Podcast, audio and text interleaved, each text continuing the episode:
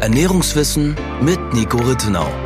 Der Podcast für Ernährungswissenschaft der Ernährungswissenschaft.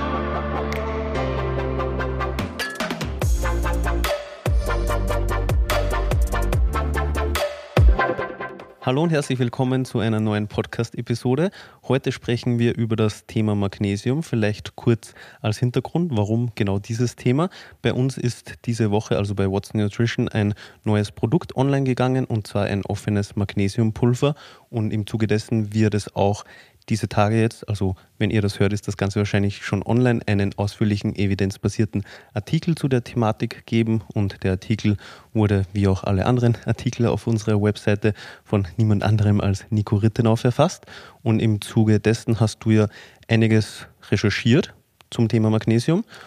Und all die Informationen möchtest du heute mit mir und mit euch teilen. Ist das richtig? Ich kann es kaum erwarten. Sehr gut, weil für mich ist das heute auch insofern ein bisschen was anderes, weil die letzten, also die ersten beiden Folgen waren ja so, dass ich viel auch schon über das Thema wusste, das wir jeweils besprochen hatten.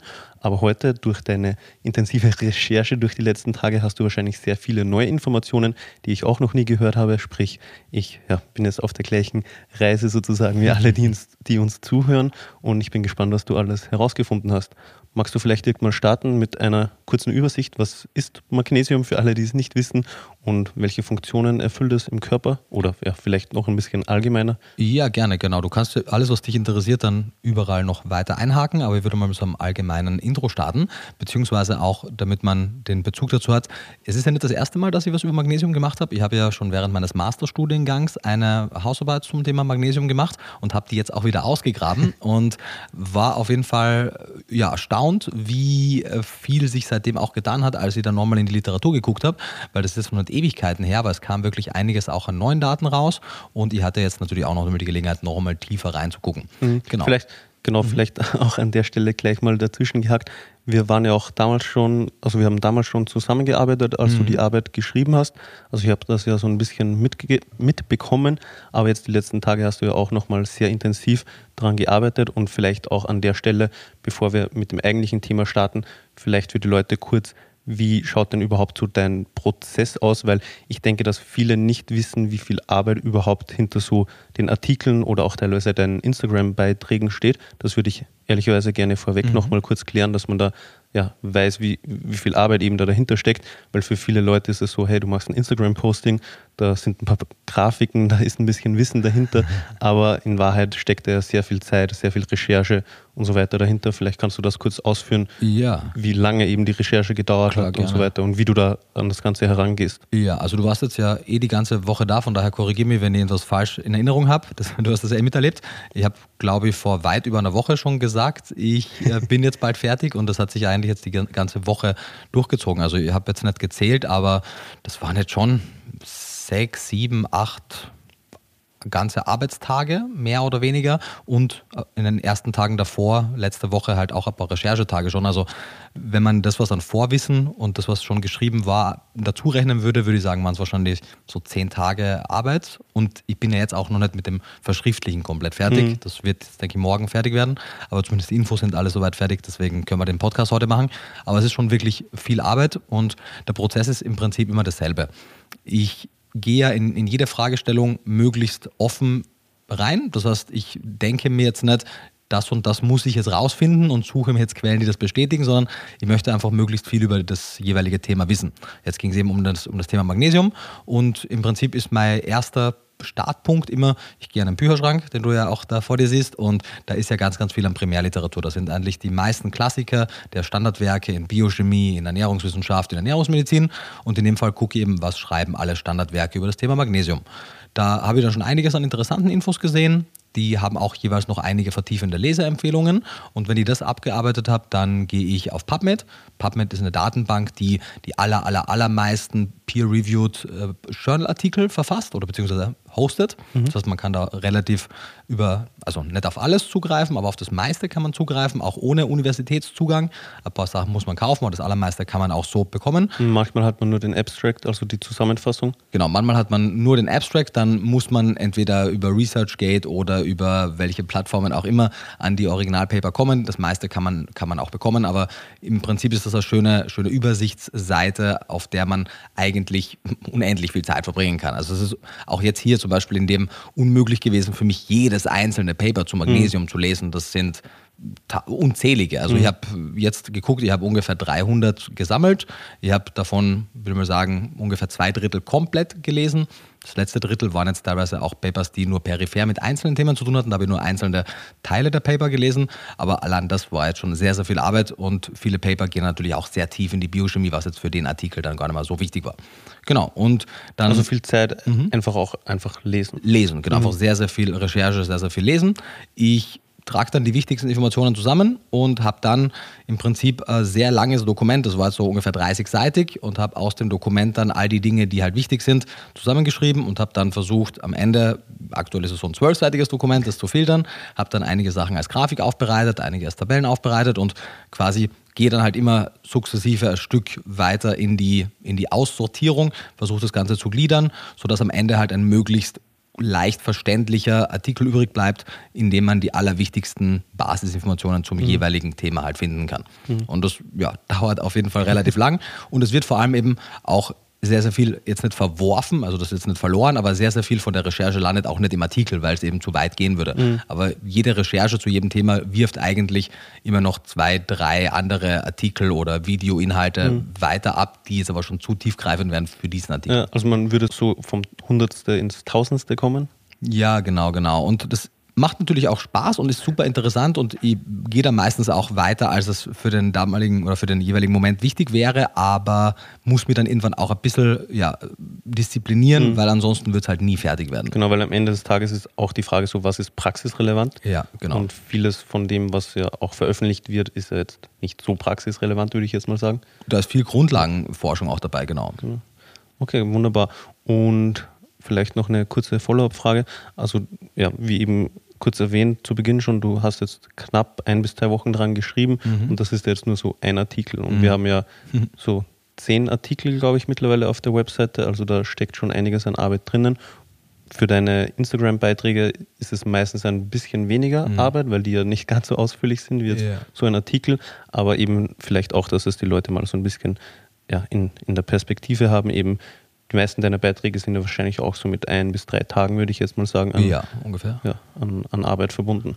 Genau. Dass man das auch eben mal gehört hat, weil ich denke, das ist eine wichtige Info und das schätze ich auch eben sehr an deiner Arbeit, dass die so tiefgreifend ist und du da auch sehr gewissenhaft bist, sehr genau auch, weil ich gucke ja über vieles auch so ein bisschen drüber, weil ja. bekanntlich sehen ja vier Augen mehr als zwei, aber ich bin auch ehrlicherweise jedes Mal wieder davon fasziniert, wenn du eben irgendwas postest, wie du da ja, wie tief du da gehst, wie differenziert und, und kritisch du das Ganze siehst und wie einfach du es oft auch zusammenfasst. Mhm. Manchmal versuche ich es auch noch weiter zu vereinfachen, ja. in der Hoffnung, dass es Leute dann ein bisschen besser verstehen.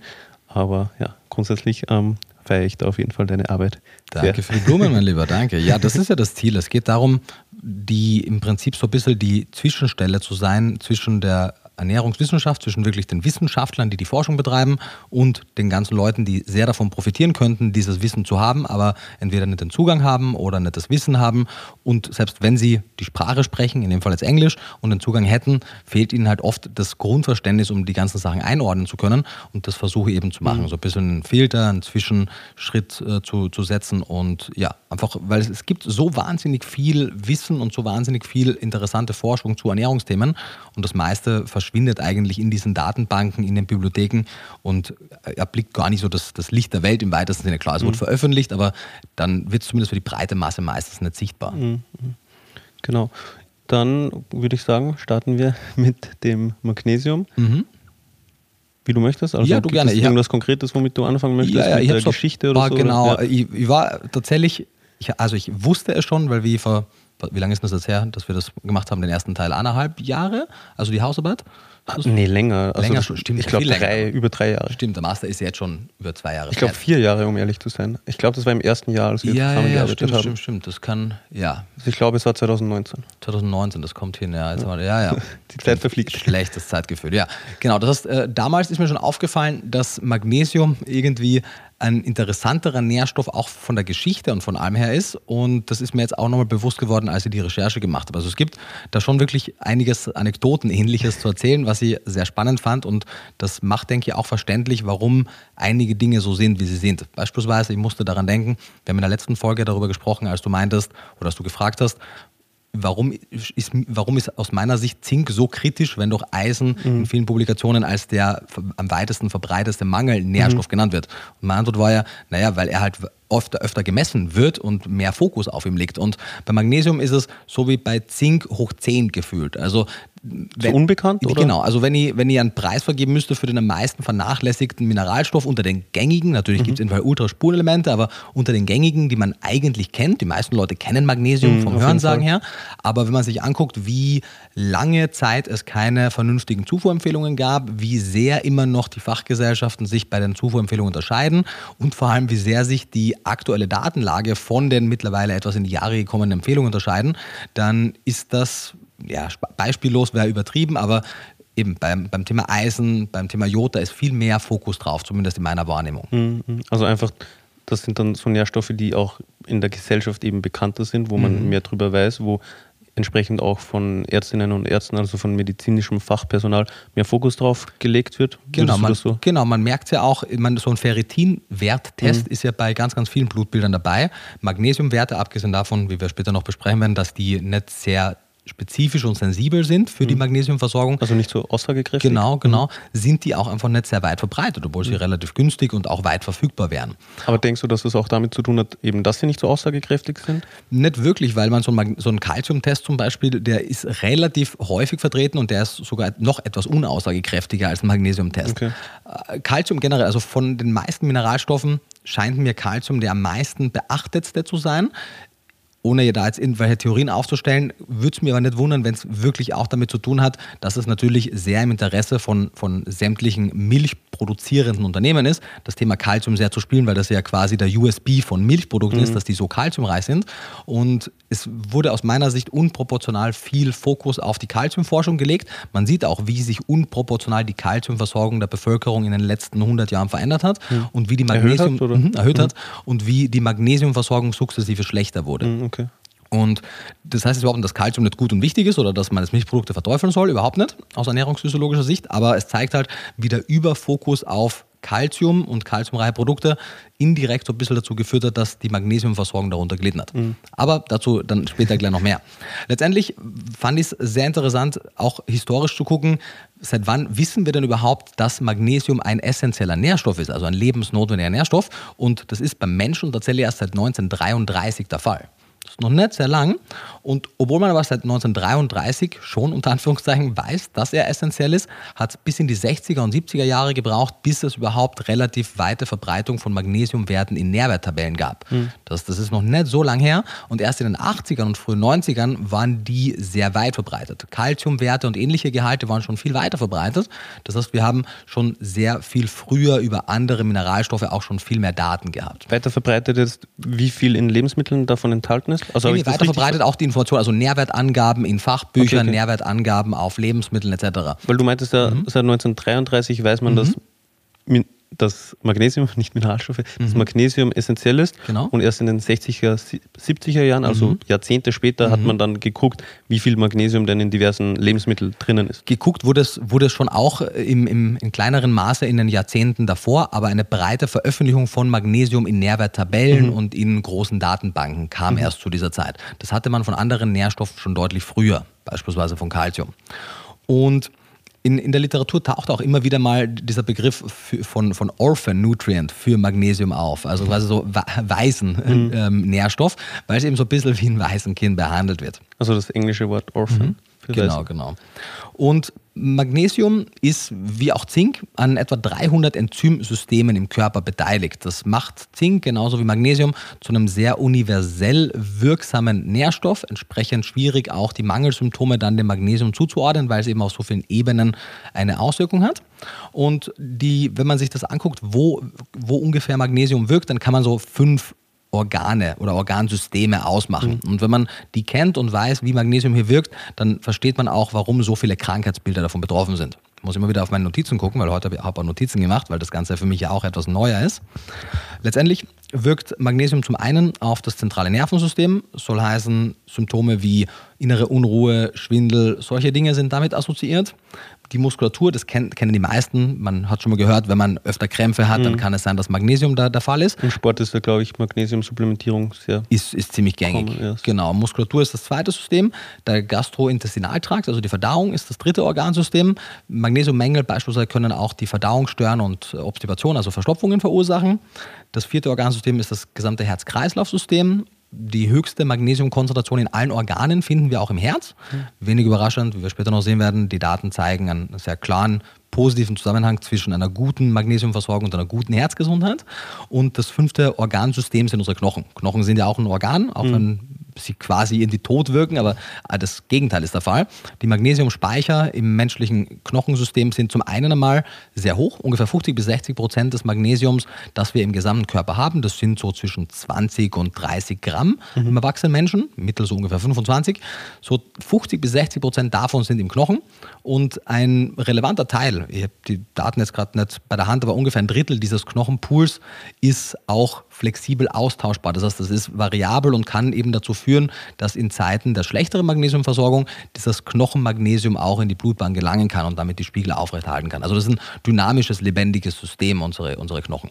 Also kann der Körper mhm. eben aus den Knochen Magnesium herauslösen, genau. wenn er das Magnesium an anderer Stelle braucht. Genau. Und geht das dann auf Kosten der Knochengesundheit? Genau, es ist wie beim Kalzium. Und das ist auch der Grund, warum sowohl Kalzium als auch Magnesium in Bezug auf deren Blutwerte nicht sehr aussagekräftig sind. Zum einen einmal ist es beim Magnesium so, dass nur ein Prozent etwa des gesamten Magnesiums im Körper überhaupt in der Blutbahn ist. Mhm. Ein bisschen weniger sogar als ein Prozent.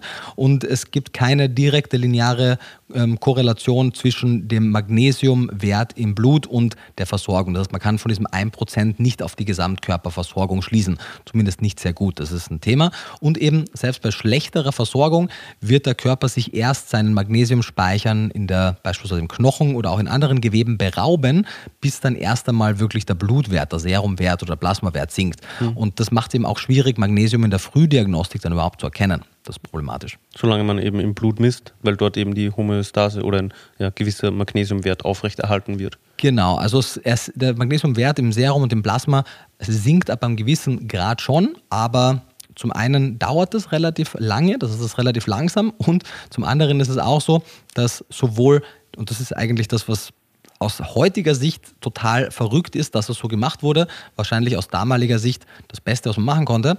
Sowohl die Zufuhrempfehlungen als auch die Referenzwerte für Magnesium stammen aus der Allgemeinbevölkerung. Das heißt, nachdem man A nicht genau wusste, wie viel Magnesium man braucht, weil es eben nicht so einen guten Testwert im Blut gibt. Beim mhm. Eisen weiß man relativ bald, wann der Ferritinwert zu niedrig ist, wann die Eisenspeicher leer sind. Das heißt, man kann da gute Eisenzufuhrempfehlungen ableiten. Bei Magnesium ist es eben nicht so, deswegen existiert auch nur ein Schätzwert für Magnesium und keine mhm. konkrete Zufuhrempfehlung. Und die beruht im Prinzip in Bezug auf die, auf die Schätzwert-Zufuhrempfehlung einfach auf dem Durchschnitt der Allgemeinbevölkerung, der also gesunden Allgemeinbevölkerung. Zuführt über die Lebensmittel. Genau. Und die Referenzwerte für die Blutwerte sind ebenfalls dann durch diese Ernährung bedingte Blutwerte und der mhm. Durchschnitt daraus wurde eben als Referenzwert genommen. Wenn man dann allerdings jetzt rückwirkend etwas spezifischer auf die Versorgungslage der Allgemeinbevölkerung blickt, und das ist jetzt nichts, was super geheim ist, sondern PubMed ist voll mit Analysen zu der schlechten Versorgung der Allgemeinbevölkerung, dann sehen wir, dass in den USA, gibt es mehrere Daten davon, äh, zwischen 50 und 60 Prozent der Allgemeinbevölkerung zu wenig Magnesium bekommt und nicht einmal diese niedrigen festgelegten Magnesiumwerte erreicht, die ja schon grenzwertig niedrig sind. In Deutschland, laut Nationaler Verzehrstudie 2, sind es etwas mehr als ein Viertel, was die Werte nicht erreichen. In Deutschland hat man aber lustigerweise auch niedrigere Grenzwerte für Magnesium gesetzt. Das heißt, würde man Grenzwerte oder Zufuhrempfehlungen? Grenzwerte für die Zufuhrempfehlung, für, okay. also Grenzwerte, wie mhm. viel Magnesium oder ab wann man nicht optimal mit mhm. Magnesium mhm. versorgt ist. Und In Frankreich gibt es eine Publikation, die ebenfalls zeigte, dass äh, je nach Geschlecht 70 bis 80 Prozent der Personen nicht ausreichend mit Magnesium versorgt sind, was ihre Zufuhrempfehlung angeht. Und auch wenn man die Blutwerte anguckt, sieht man trotz der etwas zu gering gesetzten Cut-off-Werte, also der Grenzwerte, ab der man von einer Unterversorgung spricht, obwohl die noch zu gering gesetzt sind, sehen wir trotzdem noch irgendwo im Bereich von 20 bis 30 Prozent in den jeweiligen Studien eine Unterversorgungsrate. Mhm. Womit denkst du, hängt das primär zusammen? Also weil eben so wenig Bewusstsein über Magnesium in der Bevölkerung besteht und sich viele Personen auch einfach nicht gesund und ausgewogen ernähren? Ich glaube, es hat mehrere Gründe. Zum einen einmal fehlt Magnesium die Lobby im weitesten Sinne, weil es gibt kein einzelnes Lebensmittel, was wahnsinnig reich an Magnesium ist, das sich sehr gut verkaufen lässt, sodass man sehr viel Werbung für dieses Produkt und deren Magnesiumgehalt macht. So Milchprodukte werben die ganze Zeit damit Calcium, Calcium, Calcium mhm. und jedes Milchprodukt ist sehr reich daran. Das heißt, da gibt es entsprechend viel auch Interesse, dass calciumreiche Lebensmittel gepusht werden, auch im Sinne der Bevölkerung, weil eine gute Calciumversorgung ja wichtig ist. Aber so ein, ein Lobbyist im positiven Sinne fehlt dem Magnesium. Generell ist es so, dass selbst in der Mischkost etwa zwei Drittel des benötigten Magnesiums durchschnittlich aus Pflanzen kommen. Das heißt, man muss einmal A relativ viel Pflanzen essen, um viel Magnesium zu kriegen, weil Fleisch und Fisch sind moderate Quellen. Milchprodukte, Eier haben auch nicht wahnsinnig viel Magnesium. Es müssten vollwertige pflanzliche Lebensmittel sein. Wir wissen, dass der Gehalt an raffinierten Produkten, also an weniger vollwertigen Produkten, mhm. ja sukzessive mit der Industrialisierung der Nahrung zugenommen hat. Das heißt, auf der einen Seite eben die Federn der Lobbying Gemeinschaft für das Magnesium. Auf der anderen Seite die Veränderung der Ernährung von vollwertigeren Lebensmitteln hin zu mehr Auszugsprodukten. Generell de, der Schritt hin zu mehr tierischen Produkten und weniger pflanzlichen Produkten, zumindest im Rahmen der westlichen Mischkost. Und dann eine insgesamt eine insgesamte Veränderung der Anbaumethoden und der Verarbeitung der Lebensmittel. Also zum einen einmal sehen wir, dass die Gesamtzufuhr an Magnesium sich drastisch geändert hat. Publikationen gehen davon aus, wenn man die Speisepläne aus der Altsteinzeit versucht zu rekonstruieren, dass die Personen da etwa fünf Die Speisepläne, das klingt fast so, als ob die damals sich überlegt hätten, was sie heute genau, essen. Genau. Nee, nee, also das, was sie zufällig sozusagen auf dem Speiseplan gesammelt und gejagt hatten. Wie decke ich heute mein Magnesium? Genau, daran, und dar das ist das Schöne, die mussten darüber ja keine Gedanken äh, verschwenden, weil die haben genügend nährstoffreiche Lebensmittel am Speiseplan gehabt. Und die hatten ungefähr 500 bis 600 Milligramm Magnesium pro Tag. Und das ist jene Menge an Magnesium, die wir über den größten Teil der menschlichen Evolution hinweg hatten. Mhm. Und auch das, worauf unser Körper adjustiert ist. Unser Körper ist nicht wahnsinnig gut darin, Magnesium penibelst zu safen, weil wir eben eine relativ gute Magnesiumversorgung über den Großteil der Zeit hatten. Und das heißt, wir kommen von einer Magnesiumversorgung in dem Bereich von 5 bis 600. Um 1910 herum waren es immerhin noch 400 Milligramm Magnesium und heute sind es je nach Studie knapp unter 200 bis knapp unter 300. Das heißt, wir mhm. sind ungefähr bei 50 Prozent von dem, wo wir eigentlich stehen sollten. Statt so 7, 8 Milligramm Magnesium pro Kilogramm Körpergewicht sind wir heute meistens eher so bei 3 bis 4, mhm. maximal 5 Milligramm pro Kilogramm Körpergewicht. Das ist die Veränderung in den Speiseplänen und zusätzlich ist Magnesium eines der Mineralien oder generell einer der Nährstoffe, die mit am meisten zum einen unter der Verarbeitung leiden. Wenn man sich, du kennst vielleicht die Grafik aus Vegan Klischee zu, mhm. den, zu den Getreiden, mhm. wo ich aufzeige Vollkornweizenmehl, ein 1080er Weizenmehl und ein 450er oder so? Ja, 540er, 450er, ein hoch, aus, mhm. ein hoch ausraffiniertes mit einem sehr von niedrigen Weißmehl. Ausmalgrad, genau, ein sehr feines Weißmehl. Und von allen Nährstoffen leidet mit großem Abstand Magnesium am meisten darunter.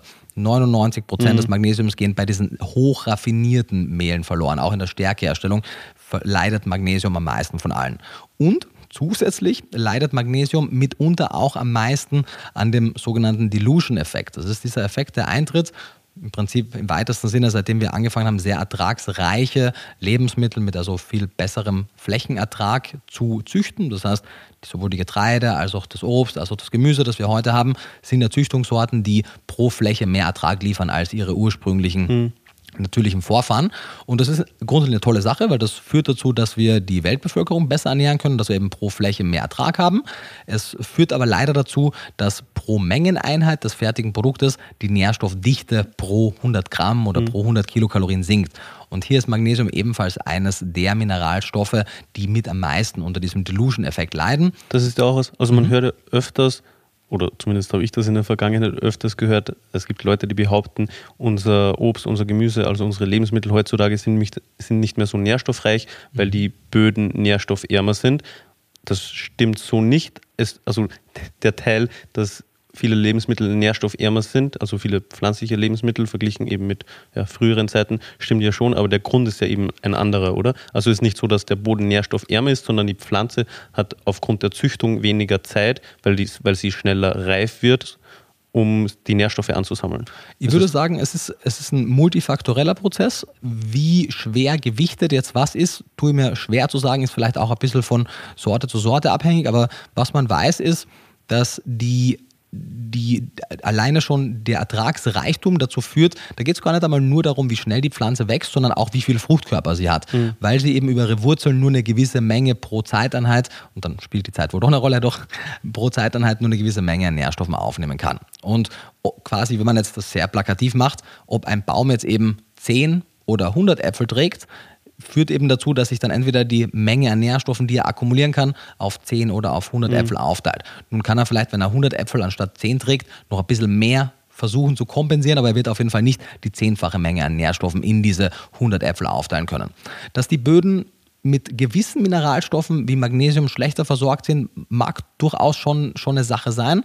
Da bin ich zu wenig im Thema drin, wie, also man könnte das natürlich alles über Düngung kompensieren. Mhm. Wie weit das gemacht wird, bin ich zu wenig im Thema drin. Mag vielleicht auch ein Mitgrund sein. Aber per se Eben, meistens wird ja nur dieses Auslaugen der Böden genannt und beispielsweise der Vitamingehalt ist davon jetzt nicht so sehr betroffen. Das betrifft mehr die Mineralstoffe. Mhm. Aber es ist eben diese Mischung aus verschiedenen Pflanzenanbaumethoden, die heute nicht auf den Nährstoffgehalt optimiert sind, dann die sehr magnesiumverschwendende Verarbeitung über das Raffinieren und dann meistens auch noch zu Hause hat man viele Zubereitungsmethoden, die auch durch Kochen etc. Magnesium anständig ausschwimmen. Und in Summe kommen wir halt dazu, dass wir heute ungefähr die Hälfte des Magnesiums im Schnitt bekommen im Vergleich zu dem, was unser Organismus für eine optimale Gesundheit bräuchte. Hm. Okay, sehr spannend. Also man bekommt eben heute aufgrund der genannten Punkte weniger Magnesium als anno dazumal, also als in früheren Zeiten. Und das ist ja ein bisschen etwas Allgemeines zu dem Thema gesagt. Wollen wir vielleicht zu den Zufuhrempfehlungen übergehen? Wie mhm. sind die entstanden? Seit wann gibt es die? Wie hoch sind die? Mhm, sehr gerne. Also bei den Zufuhrempfehlungen ist es eben so, dass die und die DG zum Beispiel hat ganz aktuelle, überarbeitete aus dem Jahr 2021 und hat aber trotzdem weiterhin Schätzwerte. Das heißt, offensichtlich hat es immer noch nicht genügend Daten gegeben, um ausreichende qualifizierte Aussagen zu konkreten Zufuhrempfehlungen zu geben. Vielleicht kurz nochmal mhm. DGE, also die Deutsche ja. Gesellschaft für Ernährung. Und Schätzwerte bedeutet eben, also wenn eine Fachgesellschaft Schätzwerte für die Zufuhrempfehlung von mhm. einem Nährstoff ausspricht, dann bedeutet es, dass es nicht ausreichend Daten für eben eine, wie heißt das andere dann, RDA, also Recommended Daily Allowance. Daily Allowance gibt. Also die Datenlage ist einfach noch nicht ausreichend. Genau. Und ich meine, vielleicht habe ich da auch ein bisschen die falschen Erwartungen, aber mir stoßt das schon irgendwie ein bisschen vom Kopf, wenn dann sowas überarbeitet wird und dann man eigentlich quasi durch die Überarbeitung nicht mehr sinnvolle Empfehlungen rausgibt wie vor der Überarbeitung, mhm. als vor der Überarbeitung. Und wenn wir seit 1933 wissen, dass Magnesium ein essentieller Nährstoff ist, wie zum Teufel kann es sein, dass wir die letzten 90 Jahre nicht mehr Kapazitäten darin investiert haben, zu gucken, wie viel brauchen wir denn und wie können wir sicherstellen, dass wir die Bevölkerung gescheit damit versorgen, wenn wir wissen, dass je nach Datenlage zwischen 25 und 75 Prozent der Bevölkerung nicht gut versorgt sind und wie wir später noch sehen werden, eine ganze Reihe an chronischen Erkrankungen dadurch mit verursacht werden. Das heißt, alleine schon aus einem rein ökonomischen Prinzip wäre es selbstverständlich für jeden Ökonomen, dass wir diese Grundproblematik lösen müssen, weil wir dadurch so viele monetäre Vorteile auch hätten, dass sich das total auszahlen würde. Aber wird eben noch nicht gemacht. Mhm. Und die, diese Zufuhr, also ich sage jetzt oft auch Zufuhrempfehlungen, das sind aber Schätzwerte, aber das ist eh Haarspalterei, es sind Zufuhrempfehlungen, die nicht auf wahnsinnig guter Evidenz beruhen. Die sind, und das steht da auch, und da macht auch keiner einen Hehl daraus, ich fand es immer ein bisschen befremdlich, wenn ich das gelesen habe, sind eben einfach nur Durchschnittsmedianwerte, also Durchschnittswerte bzw. Medianwerte, die ein bisschen für Ausreißer nach oben und nach unten korrigieren, von der Allgemeinbevölkerung. Mhm. Das muss man sich einmal auf der Zunge zergehen lassen. Würde man sämtliche Zufuhrempfehlungen so aussprechen, dann hätten wir eine komplette Katastrophe. Beispielsweise stell dir vor, wir würden die Salzzufuhrempfehlungen auf Basis der Magnesium-Zufuhrempfehlungen aussprechen. Dann würden wir nicht sagen, was zeigen die Daten, ab wie viel Gramm pro Tag erhöht es bei den Leuten im Blutdruck, wenn sie auf, zu viel Salz... Auf Basis der Salzzufuhr meinst du, oder? Genau. Also, also weil du meintest gerade, dass wir die Salzzufuhrempfehlung auf Basis der Magnesium Ja, also, Menge. sorry, also würden wir die Salz, würden wir die Salzzufuhrempfehlungen genau Ja, durch ja. Mhm. dasselbe Prinzip quasi ermitteln, wie wir es jetzt hier beim Magnesium haben. Dann würden wir nicht sagen, wir gucken uns an, was die, was die klinischen Studien sagen, ab wann beispielsweise Salz den Blutdruck erhöhen kann, wie viel der Bedarf an Natrium und an Chlorid Mhm. ist, ab wann es vielleicht toxisch ist und so weiter, sondern wir würden einfach nur gucken, was essen denn die Durchschnittsdeutschen, Männer und Frauen an Salz und dann nehmen wir davon den Median und sagen, das empfehlen wir jetzt. Und dann würden wir rauskommen bei Frauen bei 8,4 und bei Männern bei knapp über 10 Gramm pro Tag, also bei ungefähr dem Doppelten von dem, was maximal von der WHO 5 Gramm, DG 6 Gramm empfohlen wird. Und so ein bisschen ist es auch beim Magnesium. Da ist es halt nicht nach oben hin das Problem, sondern nach unten hin, dass wir eine insgesamt schlecht versorgte Bevölkerung als Maßstab für die Zufuhrempfehlungen und auch für die Laborwerte nehmen und uns dann irgendwie selber die Hand reichen und sagen, oh, so schlecht sind die Laborwerte ja gar nicht, sind ja im Referenzbereich. Also das muss man sich einmal durch den Kopf gehen lassen. Aber der Referenzbereich ist eben nicht aussagekräftig, beziehungsweise in dem Fall einfach sehr niedrig. Genau, der Referenzbereich der Blutwerte, der ja ohnehin schon nicht sehr spezifisch ist, wie wir noch sehen werden, ist anhand der Durchschnittsbevölkerung festgelegt. Also ist es zum Beispiel auch so, wir gucken, wie viel Sport betreibt der Durchschnittsdeutsche, die Durchschnittsperson. Mhm. Genau. Wenig, okay, dann ist das die Empfehlung, aber das ist ja nicht die Empfehlung. Die Genau. Empfehlung ist, so viel Sport zu betreiben, dass man optimal gesund ist. Und ähnlich beim Magnesium meinst du, könnte man es auch machen. Man könnte gucken, wie viel Magnesium sollte man zuführen, um gewisse Parameter zu optimieren, also Gesundheitsparameter. Und dann sollte man entsprechend die Zufuhrempfehlung daran ausrichten und nicht eben anhand dessen, was Leute so machen, die uninformiert sind und sich schlecht ernähren. Richtig, richtig. Und wenn ich dann 2021 die Referenzwerte neu überarbeite, dann kann ich ja nicht immer noch sagen, ja, wir haben jetzt nur Schätzwerte, weil es gibt keine aussagekräftigen Parameter im Blut für die Magnesiumzufuhr. Erstens einmal, wenn es den schon seit Jahrzehnten nicht gibt, wie wäre es, wenn wir ein bisschen mehr Forschung darin investieren, dass es das gibt?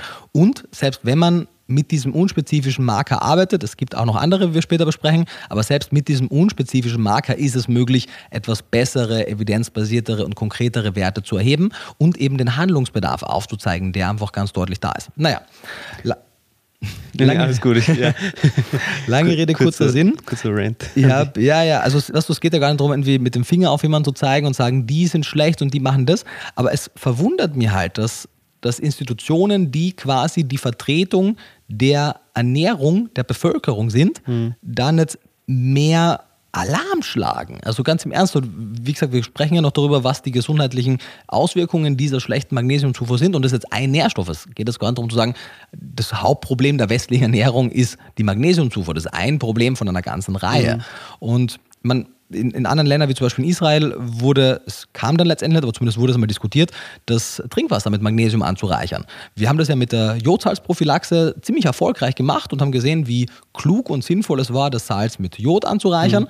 Und zum Beispiel eben auch Magnesium hätte man nehmen können, um entweder gewisse Salze zu schaffen, die dann eben etwas weniger Natrium und dafür mehr Magnesium haben, oder man hätte eben ein paar Grundnahrungsmittel anreichern können. Naja.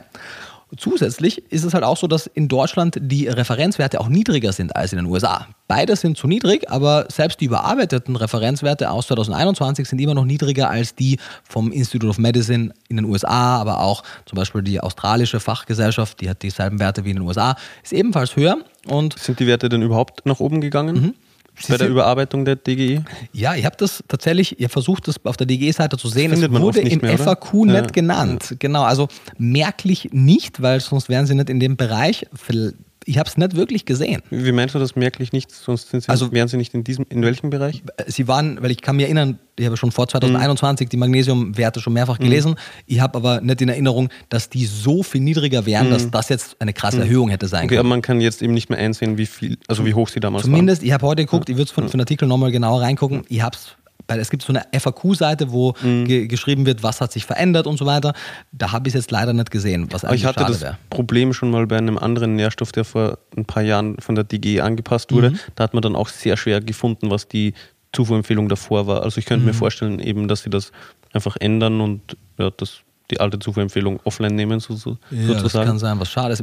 Ah, was, dass ich gucken kann? Doch, doch, ich habe meine, wenn du Lust hast, kannst du auch gucken. Wir haben ja die, die DGE-Referenzwerte in der Ah, Mappe. Dein Buch. Ja, ja, dieser auch Von der Folder. Mhm. DGE, also von der Deutschen Gesellschaft für Ernährung, gibt es ja auch die Referenzwerte in, in in gedruckter Jetzt nicht Form. in Buchform, genau, in gedruckter Form, in so einem Ordner. Genau. Stimmt, die steht im Regal, da können wir dann nachgucken. Können wir dann nachgucken, genau. ja, haben wir auf jeden Fall da. Und die aktuelle Empfehlung ist, also man kann im Artikel dann natürlich die einzelnen mhm. Jahres, äh, die einzelnen Altersgruppen sich angucken, aber für Erwachsene ist das so roundabout 350 Milligramm pro Tag für Männer und 300 für Frauen. In den USA sind es 420 für Männer und 320 für also Frauen. Also das sind die Schätzwerte. Das sind die Schätzwerte, genau. Also die sind beide etwas niedriger, als sie optimalerweise sein könnten. Die Daten zeigen, dass so 6 bis 7 Milligramm pro Kilogramm Körpergewicht optimal wären, wenn man jetzt 70 Kilo schwer ist. Bin schlecht den Kopf rechnen, aber das wären 500, dann ja also 420 ja, bei 6 wären es 420. 420, genau. Und 490, 490, ja, genau, knapp 500. Und da sieht man, da kommt man eben ansatzweise in den Bereich, da also müssen gar nicht die 600er Altstandssatz sein. Mhm. Einige Bevölkerungsgruppen haben auch durchaus Magnesiumzufuhren von bis zu 10 Milligramm pro Kilogramm Körpergewicht und fahren mhm. damit sehr gut. Aber es würden für die meisten Leute 6, 7, 8 so in dem Bereich schon reichen. Also und 6, 7, 8 Milligramm, Milligramm pro, pro Kilogramm, Kilogramm Körpergewicht, mhm. genau. Und bei Normalgewicht. Bei Normalgewicht, genau. Also egal wie viel du wiegst, du nimmst immer das Normalgewicht mhm. für deine Altersgruppe, weil das, wenn man jetzt übergewichtig ist, das mehr an Körperfett braucht es nicht mehr Magnesium beispielsweise. Und vor allem aufgrund der niedrigen Toxizität von Magnesium wäre es überhaupt kein Problem, die Grundnahrungsmittel anzureichern. Es gibt grundsätzlich einmal in Bezug auf die Lebensmittel ja gar kein Upper Level, also keine Maximalzufuhr von den Fachgesellschaften. Das Einzige, was die ausgesprochen haben, ist ein Upper Level in Bezug auf die Supplementierung. Mhm. Darin unterscheidet sich Magnesium auch von meines Wissens sogar allen anderen ja, Nährstoffen, ich weil ich glaube, es ist der einzige ja. Nährstoff, wo von den Fachgesellschaften einheitlich, sowohl Europa, mhm. die EFSA als auch IOM in den USA, nur explizit ein UL für die Supplementierung mhm. gegeben wird. Ich ich habe letztens die Tabelle, also die, die zusammenfassende Tabelle von der EFSA, also von der Europäischen Behörde für Lebensmittelsicherheit, für eben die Tolerable Upper Intake Levels, also die Höchstzufuhrmengen für die Nährstoffe, durchgeguckt. Und da ist mir eben auch aufgefallen, dass nur beim Magnesium so eine Hochzahl dabei war, eben mit dem Hinweis, hey, hier geht es um die Supplementierung, mhm. also das Tolerable Upper Intake Level ist jetzt nicht auf die Zufuhr über die Nahrung, sondern eben nur in Bezug auf Supplements gemeint. Genau. Und das und ist mir aber eben auch mhm. nur bei Magnesium aufgefallen. Glaube ich auch, ja. genau. Und die ist in den USA 350 Milligramm, die ist in Europa von der EFSA 250 Milligramm. Mhm. Und das ist eben rein das, was man supplementieren kann. Das heißt, würde man eine, und das ist eigentlich auch die Empfehlung von den meisten Institutionen, eine Supplementierung von 100 bis 200 Milligramm beziehungsweise eine Anreicherung der Grundnahrungsmittel haben, dann könnte man hier die Magnesiumversorgung sehr viel verbessern beziehungsweise optimieren, auch wenn sich die Allgemeinbevölkerung jetzt gar nicht drastisch anders ernähren würde. Das wäre so ein bisschen die Empfehlung. Wir, wie gesagt, die, haben. Die politische Empfehlung. Ja, wir haben in in, beim Magnesium eben halt diesen speziellen Fall, was bei, bei anderen Mineralien nicht im selben Maße ist, dass wir eben A, keine Spitzenquellen haben, das ist halt ein wichtiger Punkt, und eben, dass wenn man sich nicht vollwertig pflanzenbetont ernährt, man einfach nicht genügend davon in den Nahrungsmitteln hat. Und genauso wie in den USA halt Eisen dem Weißmehl dazugegeben wird, wenn es quasi von Vollkorn auf Weißmehl raffiniert wird, mhm. um die Eisenmenge zu kompensieren, die durch das Raffinieren verloren gegangen ist. Genauso müsste man eben auch das Magnesium, was beim Raffinieren des Getreides wegfällt, erneut dazugeben. Hm. Wird aber leider nicht gemacht. Wird also hierzulande nicht, in Amerika? Magnesium ist auch keiner, zumindest keiner der verpflichtenden hm, okay. Nährstoffe, die beigegeben werden müssen. Es kommt darauf an, was man für Marken hat. Die können natürlich freiwillig anreichern, hm. aber es ist keine Verpflichtung. Genau. Und ja, im Prinzip der, der nächste Punkt im Artikel, den ich mir notiert habe, wäre dann die Statusbestimmung. Ich weiß nicht, ob es noch von den Punkten, über die wir gesprochen haben, etwas gibt, was du noch vertiefen möchtest oder etwas, was vielleicht unklar war oder so? Im Moment von meiner Seite her nicht, sonst ist niemand da, der Einspruch erheben kann. Ich hoffe, es war klar. Wenn nicht, wir verlinken auf jeden Fall auch den Artikel. Mhm. Ich hoffe, der ist bis Sonntag online. Ansonsten geben wir das im Nachgang noch dazu. Aber ich denke, das ist machbar. Ich gebe mein Bestes. genau, scheitert. Ich bin das Bottleneck. Ja, genau. Vielleicht noch eine Sache, was bei, bei der Magnesiumbetrachtung auch relevant ist, wie viel Magnesium kriegt man über die, über die Flüssigkeitszufuhr. Das mhm. ist bei zum Beispiel was sind Eisen, Selen, Jod relativ irrelevant, was man an Flüssigkeiten trinkt. Bei Magnesium ist es aber so, dass je nach Gebiet tatsächlich irgendwas zwischen 10 und 40 Prozent des Magnesiums über das Wasser kommen können. Es gibt einige sehr magnesiumreiche Gebiete, aber im Durchschnitt sind es eher nur so 10 Prozent. Mhm. Es gibt Flaschenwasser, Wasser, Flaschenwasser mit teilweise sehr viel Magnesium, also teilweise 100, 200 Milligramm Milligramm pro Liter. Mhm. Da kann man also sehr einfach über die Menge an Flüssigkeit, die man trinkt, zwei Liter am Tag, seinen Magnesiumbedarf decken. Da muss man einfach gucken. Aber die meisten, also auch in Deutschland, Leitungswasser wird wahrscheinlich eher im Bereich von, wenn man zwei Liter pro Tag trinkt, irgendwo im Bereich von fünf bis zehn Prozent mhm. der Zufuhr sein. Kann man also im weitesten Sinne auch der Einfachheit halber nicht groß berechnen, aber in manchen Ländern ist es eben durchaus mehr. Ist das ähnlich wie bei Calcium? Also bei Calcium kann man ja auch einiges über Mineralwässer oder teilweise mhm. je nach Region über das Leitungswasser bekommen. Genau, also ich habe jetzt auch tatsächlich die, die Kalziumwerte der Regionen nicht so im Kopf, aber das letzte Mal, wie ich reingeguckt habe, soweit ich mir erinnere, war halt hier auch die, im Prinzip die, die Take-Home-Message für mich. Es gibt sehr kalziumreiche Mineralwässer, die man kaufen kann. Da gibt es mehrere Marken, die auch wirklich im 100 Milligramm und mehr Bereich äh, pro Liter sind. Aber das Leitungswasser an und für sich, weil du brauchst ja auch 1000 Milligramm oder 800 bis 1000 Milligramm Kalzium, mhm. die bringen auch keinen so relevanten Anteil an, an Kalzium mhm. mit in die Ernährung. Also gibt es nicht irgendwie die die beste Region in Deutschland, wo man über Leitungswasser eben Magnesium und Calcium in optimaler Menge schon bekommt, wenn man jeden Tag zwei, drei nicht, Liter trinkt? Nicht, dass ich wüsste, nee. Okay, schade. Wär, ja, das wäre wär auf jeden Fall toll. Würde man wahrscheinlich dann tatsächlich auch in den Gesundheitsdaten der Region sehen. Mhm. Also würde es die Region geben und würde man es erheben nach Regionen, würde man, und da würde ich tatsächlich auch drauf wetten, würde man da an den kardiovaskulären Erkrankungen und an, dem, an den Stoffwechselerkrankungen einiges ablesen können. Mhm. Aber ist meines Wissens nicht der Fall. Okay. Genau. Letztendlich, wir sprechen ja viel darüber, dass es eben schwierig ist, die Statusbestimmung zu machen und man deswegen auch schwer Referenzwerte ableiten kann. Der Punkt dafür oder der Grund dafür ist eben, wie wir schon kurz angerissen haben, dass es einige Nährstoffe im Körper gibt und das sind vor allem Magnesium und Calcium. Es gibt aber auch ein paar andere, wo der Körper sehr eng getaktete Homöostase hat. Soll heißen, die Blutwerte selbst bei schlechter Zufuhr bewegen sich immer in einem relativ eng gehaltenen Rahmen und der Körper nimmt dann Mineralien aus anderen Strukturen, bei Magnesium ist es vor allem der Knochenvorrat, um diese Werte zu oder ja, zu korrigieren, aufrechtzuerhalten, mhm. weil es eben wichtig ist für die Homöostase des Körpers, dass hier die Werte nicht zu sehr nach oben oder unten hin ausbrechen. Und das führt eben dazu, dass wir im, in Bezug auf die Diagnostik Schwierigkeiten haben, weil es eben ein sehr enges Fenster dieser Blutwerte per se gibt und man eben den Großteil, bei Magnesium sind irgendwo im Bereich von 99 Prozent des gesamten Magnesiums, von diesen 25 bis 30 Gramm, nicht im Blut findet, sondern in anderen Strukturen und man eben dann nicht so gut vom Blutwert darauf schließen lassen kann.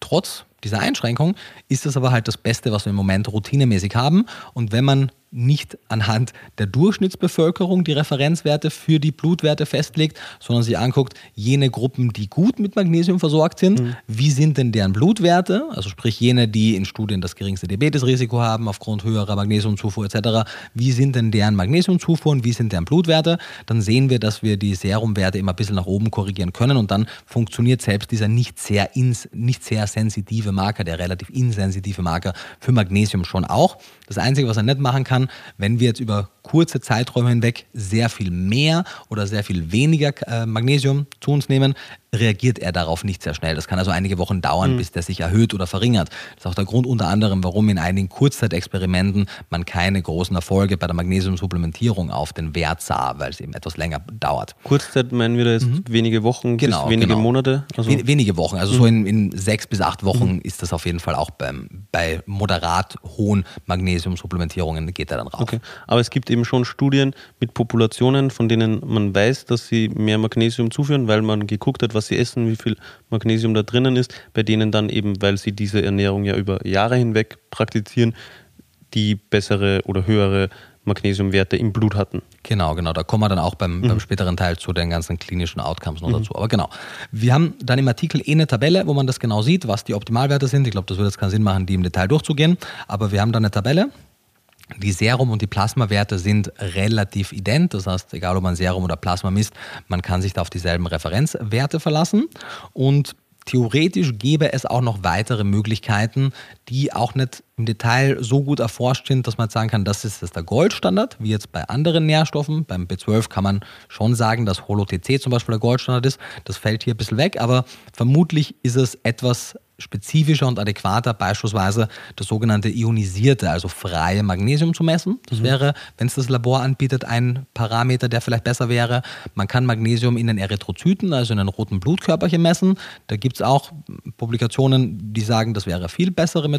Manche andere sagen, es ist zu wenig etablierte Referenzwerte aufgrund mhm. der geringen Menge an diesen Bluttests, die bis jetzt gemacht wurden.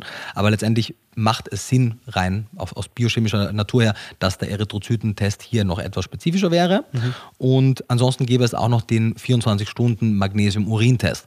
Der ist vermutlich unter den gängigen Methoden die zweite beste Methode, um als quasi zweiten Sicherheitswert zum Serumwert an Magnesium mhm. einen zweiten Sicherheitstest zu haben. Dann sammelt man Urin über 24 Stunden. Ist halt wichtig, dass man das dann, weil Magnesium unterliegt auch so zirkadianen Rhythmen oder mhm. Schwankungen. Das heißt, man muss wirklich innerhalb von 24 Stunden das sammeln und dann kann man anhand dessen auch ganz gut auf die Versorgung schließen. Und wenn man schon Serumwert an Magnesium misst, möchte man vielleicht auch den Calcium-Serumwert mitmessen und dann den Serum-Magnesium-Calcium-Quotienten errechnen. Auch das so wie die beiden Mineralstoffe im Verhältnis zueinander genau, stehen. Genau. Mhm.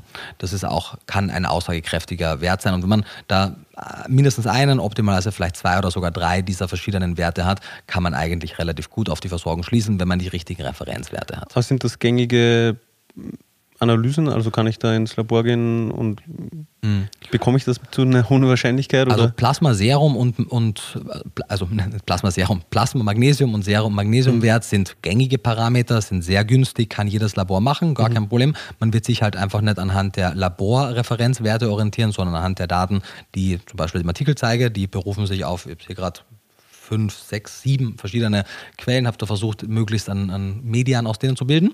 Und dann funktioniert das auch. Die Erythrozytenmessung wird man sicherlich nicht in jedem Labor machen können, aber es mhm. gibt genügend Labore, die sich darauf spezialisiert haben. Wie weit verbreitet jetzt das ionisierte Magnesium zum Beispiel ist, kann ich da gar nicht sagen. Da habe ich zu wenig Erfahrung. Die Urinproben müsste man auch ziemlich breitenwirksam ja, testen lassen okay. können. Aber das klingt auch ein bisschen aufwendiger und nerviger. Ja, es ist, es ist ein bisschen aufwendiger, das stimmt auf jeden Fall. Also, ja. Und es ist halt auch generell wie bei vielen anderen halt auch. So, natürlich interessiert es mich sehr, wie die Blutwerte von Leuten mhm. sind, weil dann können wir das statistisch erfassen und können interessante Publikationen draus machen.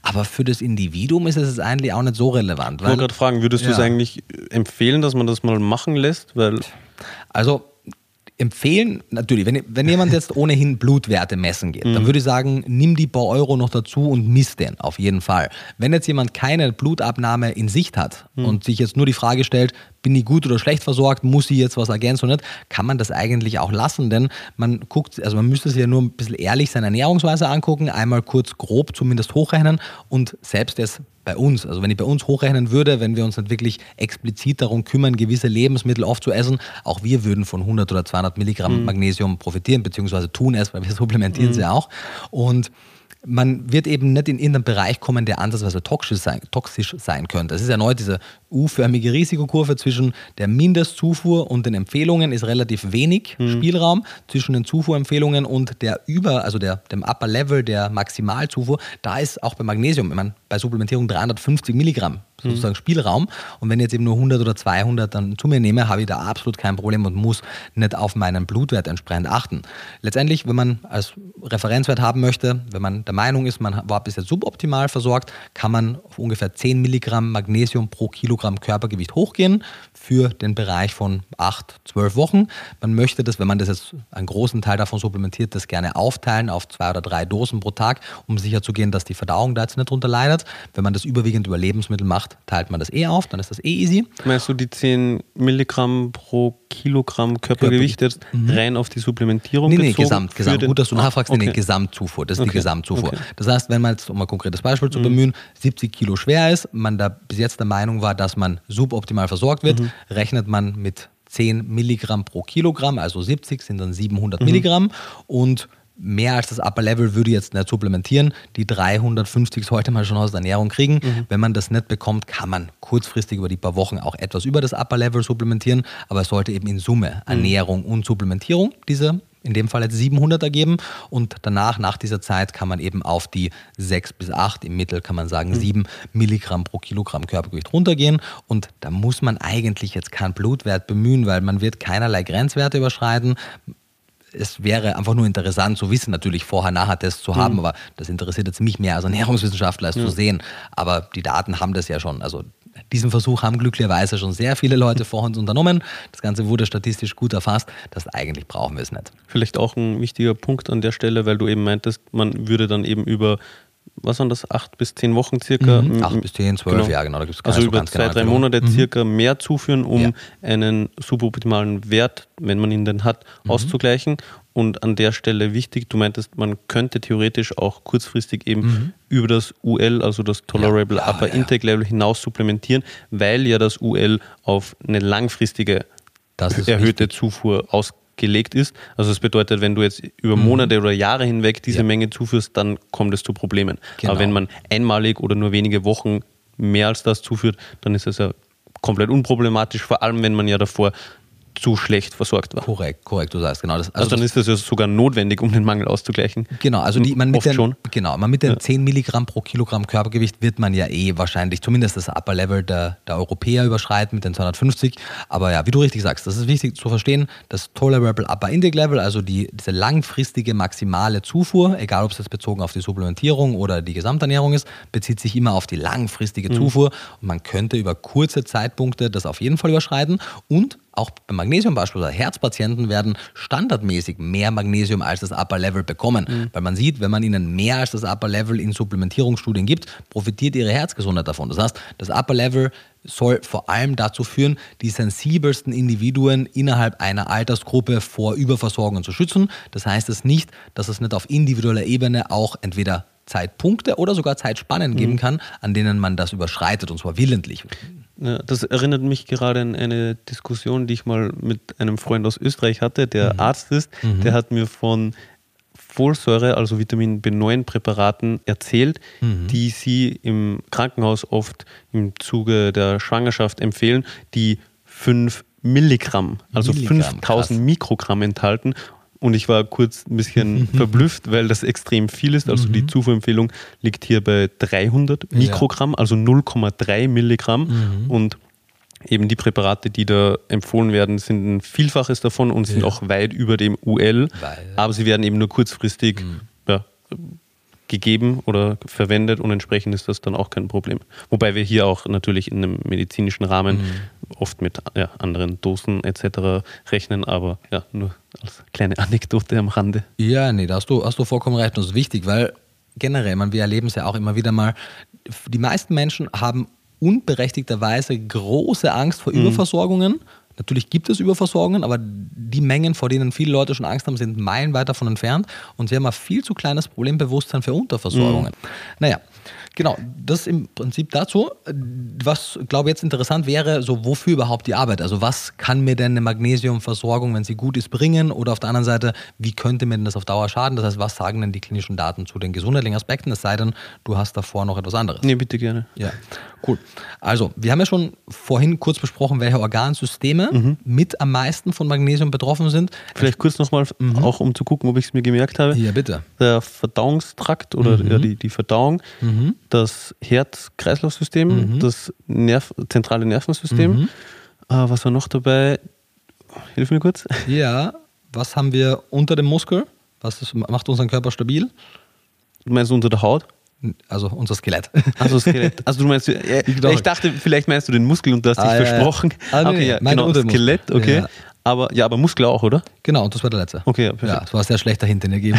Ja, weil du hast mir mit Ja, der war einem gesagt. dass- ja. ja, ja, das war richtig, richtig stark. Genau. Deswegen war ich verwirrt, weil ich dachte mir so, hey, Muskel, du hast das ja gerade gesagt. Was Ja, ja, nee, okay, okay. was anderes Also gedacht. Mhm. Muskel, Verdauung, Herz-Kreislauf, Nerven und Skelett. Jawohl. Okay. Genau.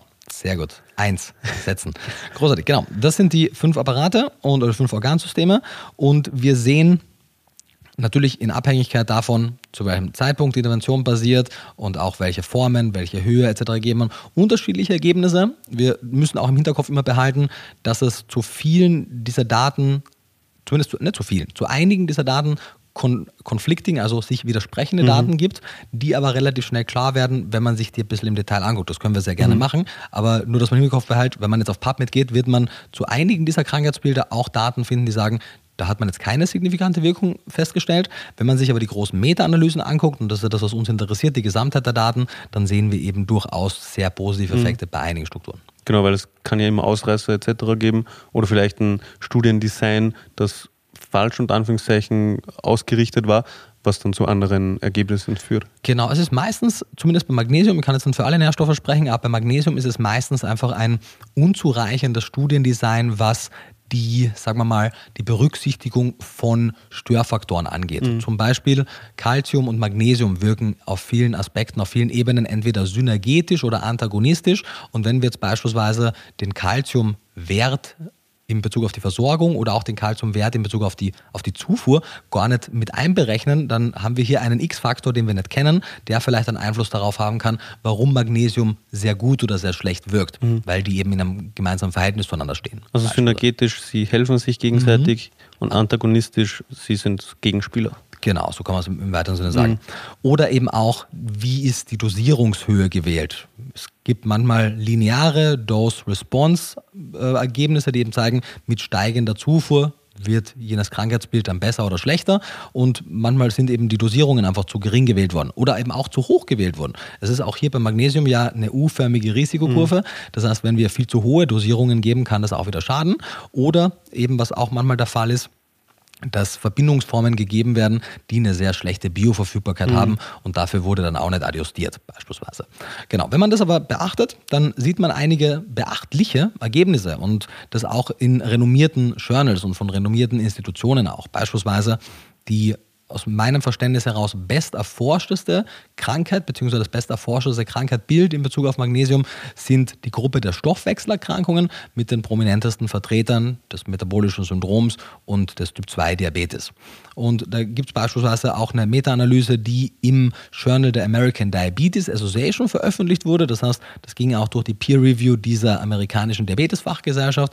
Und diese Meta-Analyse zeigte ganz klaren Zusammenhang zwischen schlechterer Magnesiumversorgung und schlechterer Insulinsensitivität, also einer geringeren Wirksamkeit des Insulins im Körper und damit einhergehend einem eingeschränkten, schlechter funktionierenden Glukosestoffwechsel. Und wenn man das jetzt weiterspinnt, was sehen wir in den prospektiven Kohortenstudien dann über 10, 20, 30 Jahre? Wir sehen ganz klar eine inverse Beziehung zwischen dem zwischen der Magnesiumzufuhr und dem Risiko für Diabetes. Soll heißen, bei steigender Magnesiumzufuhr, bei einer besseren Magnesiumzufuhr ist das Risiko für Typ-2-Diabetes geringer, mhm. beziehungsweise umgekehrt, bei einer schlechten Magnesiumversorgung steigt mhm. das Risiko für Diabetes. Und das ist halt, wenn man das wirklich bis zum Ende durchdenkt, sind das wahnsinnig profunde, falls es auch ein deutsches Wort ist, von profound, profunde, ich glaube schon, ich glaub Schon auch, ja. ja, es sind profunde Ergebnisse, weil das ist nur ein einziger Nährstoff. Wir wissen, dass im Glukosestoffwechsel eine ganze Reihe an Nährstoffen mitspielen und mit dem Verständnis, dass beispielsweise so etwas wie eine Stoffwechselerkrankung, eine Zuckerkrankheit im weitesten Sinne, unter anderem durch Nährstoffengpässe ausgelöst wird, bekommt man ein ganz anderes Bild der Erkrankung. Ausgelöst oder begünstigt?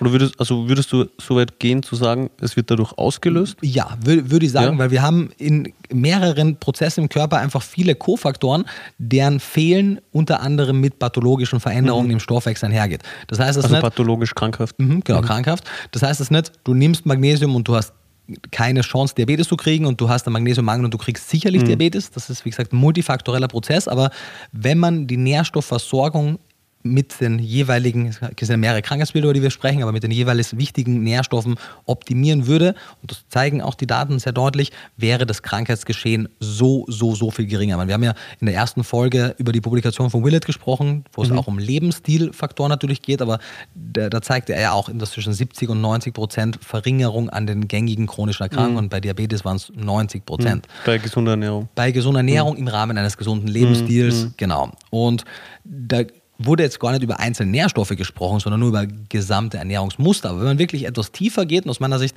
ist die Beschäftigung mit gesunden Ernährungsmustern wichtig, aber erst wenn man auf die Nährstoffebene geht und guckt, was sind denn die Nährstoffe, die für das jeweilige Krankheitsbild entscheidend sind, erst dann kann man wirklich verstehen, was denn in diesem Aspekt eine gesunde Ernährung bedeutet. Mhm. Weil Diabetes entsteht nicht primär, weil Leute regelmäßig Zucker essen. Hm. So, sondern es, natürlich hat der Körper am Ende des Tages dann durch diese Stoffwechselstörungen ein Problem mit erhöhten Blutzuckerspitzen und Blutzuckerspiegeln. Und eine der Möglichkeiten, das zu korrigieren auf symptomatischer Ebene, wäre es, eben wenig Zucker oder einfache Kohlenhydrate zu essen. Aber das ist nicht die eigentliche Ursache, sondern die eigentliche Ursache, die Entgleisung des Stoffwechsels, die muss man finden. Und die ist oft auch multifaktorell, aber das alleine schon eben die mehrwöchige Gabe von Magnesium dazu führt, dass beispielsweise die Insulinsensitivität steigt, beziehungsweise die Insulinsensitivität äh, die Insulin, ja, Sensitivität steigt, beziehungsweise die Insulinresistenz sich reduziert, zeigt schon, wie nur ein einziger Hebel hier schon was verbessern kann. Und jetzt stellt man sich vor, man würde noch die zwei, drei anderen Mineralstoffe wie Chrom beispielsweise auch hinzufügen, würde die Ernährungsweise insgesamt gesünder umgestalten, dann könnte man in relativ kurzer Zeit immense Ergebnisse erzielen. Und das ist auch nicht, man könnte, sondern das wurde ja auch mhm. schon regelmäßig gemacht. Mhm. Genau. Und das. Aber vielleicht nochmal mhm. kurz. Also es gibt eben Studien, da mhm. wurde das Einzige, was gemacht wurde, es ja. wurde mehr Magnesium gegeben, mhm. also über Supplementierung. Mhm. Ansonsten wurde nichts umgestellt. Ja. Und die gesundheitlichen Auswirkungen auf in dem Fall eben Diabetes waren, dass sich das verbessert hat, das genau, Krankheitsbild also, oder genau, das sind klassische placebo-kontrollierte, randomisierte mhm. Interventionsstudien, weil man möchte hier natürlich auch sämtliche Störfaktoren, soweit es geht, ausschließen. ausschließen. Das heißt, man nimmt sich eine Probandengruppe, in diesem Fall Diabetiker, und gibt denen quasi nach dem Zufallsprinzip entweder in der einen Gruppe ein. Also teilt sie in zwei Gruppen auf? Teilt sie in mhm. zwei Gruppen auf, genau, oder in mehrere, je nachdem, was mhm. er vorstellt, aber in dem Fall in zwei Gruppen und gibt ihnen zufällig, ohne dass die Wissenschaftler wissen, wer in welcher Gruppe ist und ohne dass die Probanden wissen, wer in welcher Gruppe mhm. ist, entweder eine Pille, in der Magnesium drin ist oder eine Pille, in der kein Magnesium, kein Wirkstoff drin ist. Mhm. Und am Ende dann löst man es auf und guckt eben anhand der Blutwerte, ganz objektiv, keine Stimmung, gar nicht, sondern Blutwerte, wie haben sich denn deren Blutwerte verändert und dann in diesem Fall aber, sieht man eine statistisch signifikante ja. Änderung. Aber nicht nur, wie haben sich die Blutwerte verändert, sondern in dem Fall auch, wie hat sich das Diabetes-Krankheitsbild verändert, oder? Genau, das, war ja das, ja, ich meine, das Diabetes-Krankheitsbild geht hier ja einher mit den Blutwerten dafür. Mhm, also man okay. misst den beispielsweise den HbA1c-Wert, den Langzeitzuckerwert, den äh, Hormon. Ah, okay, also mit Blutwerte meintest du in dem Fall jetzt eben nicht die Magnesium Magnesium-Blutwerte, nee, nee, nee. sondern die, die, die Blutwerte, die zeigen, dass du Diabetes hast. Ja, ja, gut, okay, dass okay, du es nochmal ja. ja. Also auch die Magnesiumwerte hat man gemessen, auch mhm. die haben sich verändert, aber das wäre jetzt ja mhm. nicht sehr spannend gewesen. Eben, genau, weil, ja, okay, also so HB1C, also mhm. Langzeitblutzucker und so, das wurde gemessen genau. und da wurde gezeigt. Nüchtern Blutzucker, ja, Fasting, Plasma. In der Gruppe, die Magnesium bekommen haben, wurde das, wurden die Werte besser. Genau. In der anderen hat sich wahrscheinlich nicht signifikant verändert. Genau, genau. In manchen Studien, das ist ja auch das Spannende und deswegen sind ja so placebo-kontrollierte Studien wichtig. Manchmal verändert sich auch ein bisschen was in der Placebo-Gruppe, weil Leute halt plötzlich etwas genauer auf ihre Ernährung mhm. gucken. So, sie wissen, sie sind in einer mhm. Studie, sie werden untersucht, auf einmal genau. ernähren sie sich besser. Genau. Ja. Aber dann sieht man eben manchmal vielleicht auch in beiden Gruppen eine Verbesserung, aber dann ist die Frage, ist denn die Placebo-Gruppe gleich stark in Bezug auf die Verbesserung mhm. oder gab es eben Unterschiede? Und jetzt in den meisten Untersuchungen gab es auch in der Placebo-Gruppe gar keine Verbesserungen, meistens nur in der Währunggruppe, aber manchmal passiert das auch. Mhm. Gerade wenn es um Empfindungen und um Stimmungen und so weiter geht, dann, mhm. dann kann es auch passieren, dass die Placebo-Gruppe mit mhm. unter anderem auch Veränderungen hat. Genau. Das sehen wir also im Prinzip auf die meisten der, der Stoffwechselparameter, das heißt beginnend mit eben nüchtern Blutzuckerspiegel, beginnend mit der Insulinsensitivität, dem HbA1c. Das sind alles Parameter, die alleine durch die Magnesium und optimal natürlich Magnesiumzufuhr über die Nahrung mhm. verbessert mhm. werden können. Wenn es aber die Nahrung nicht hinbekommt, dann ist eine Supplementierung der nächstbeste Schritt.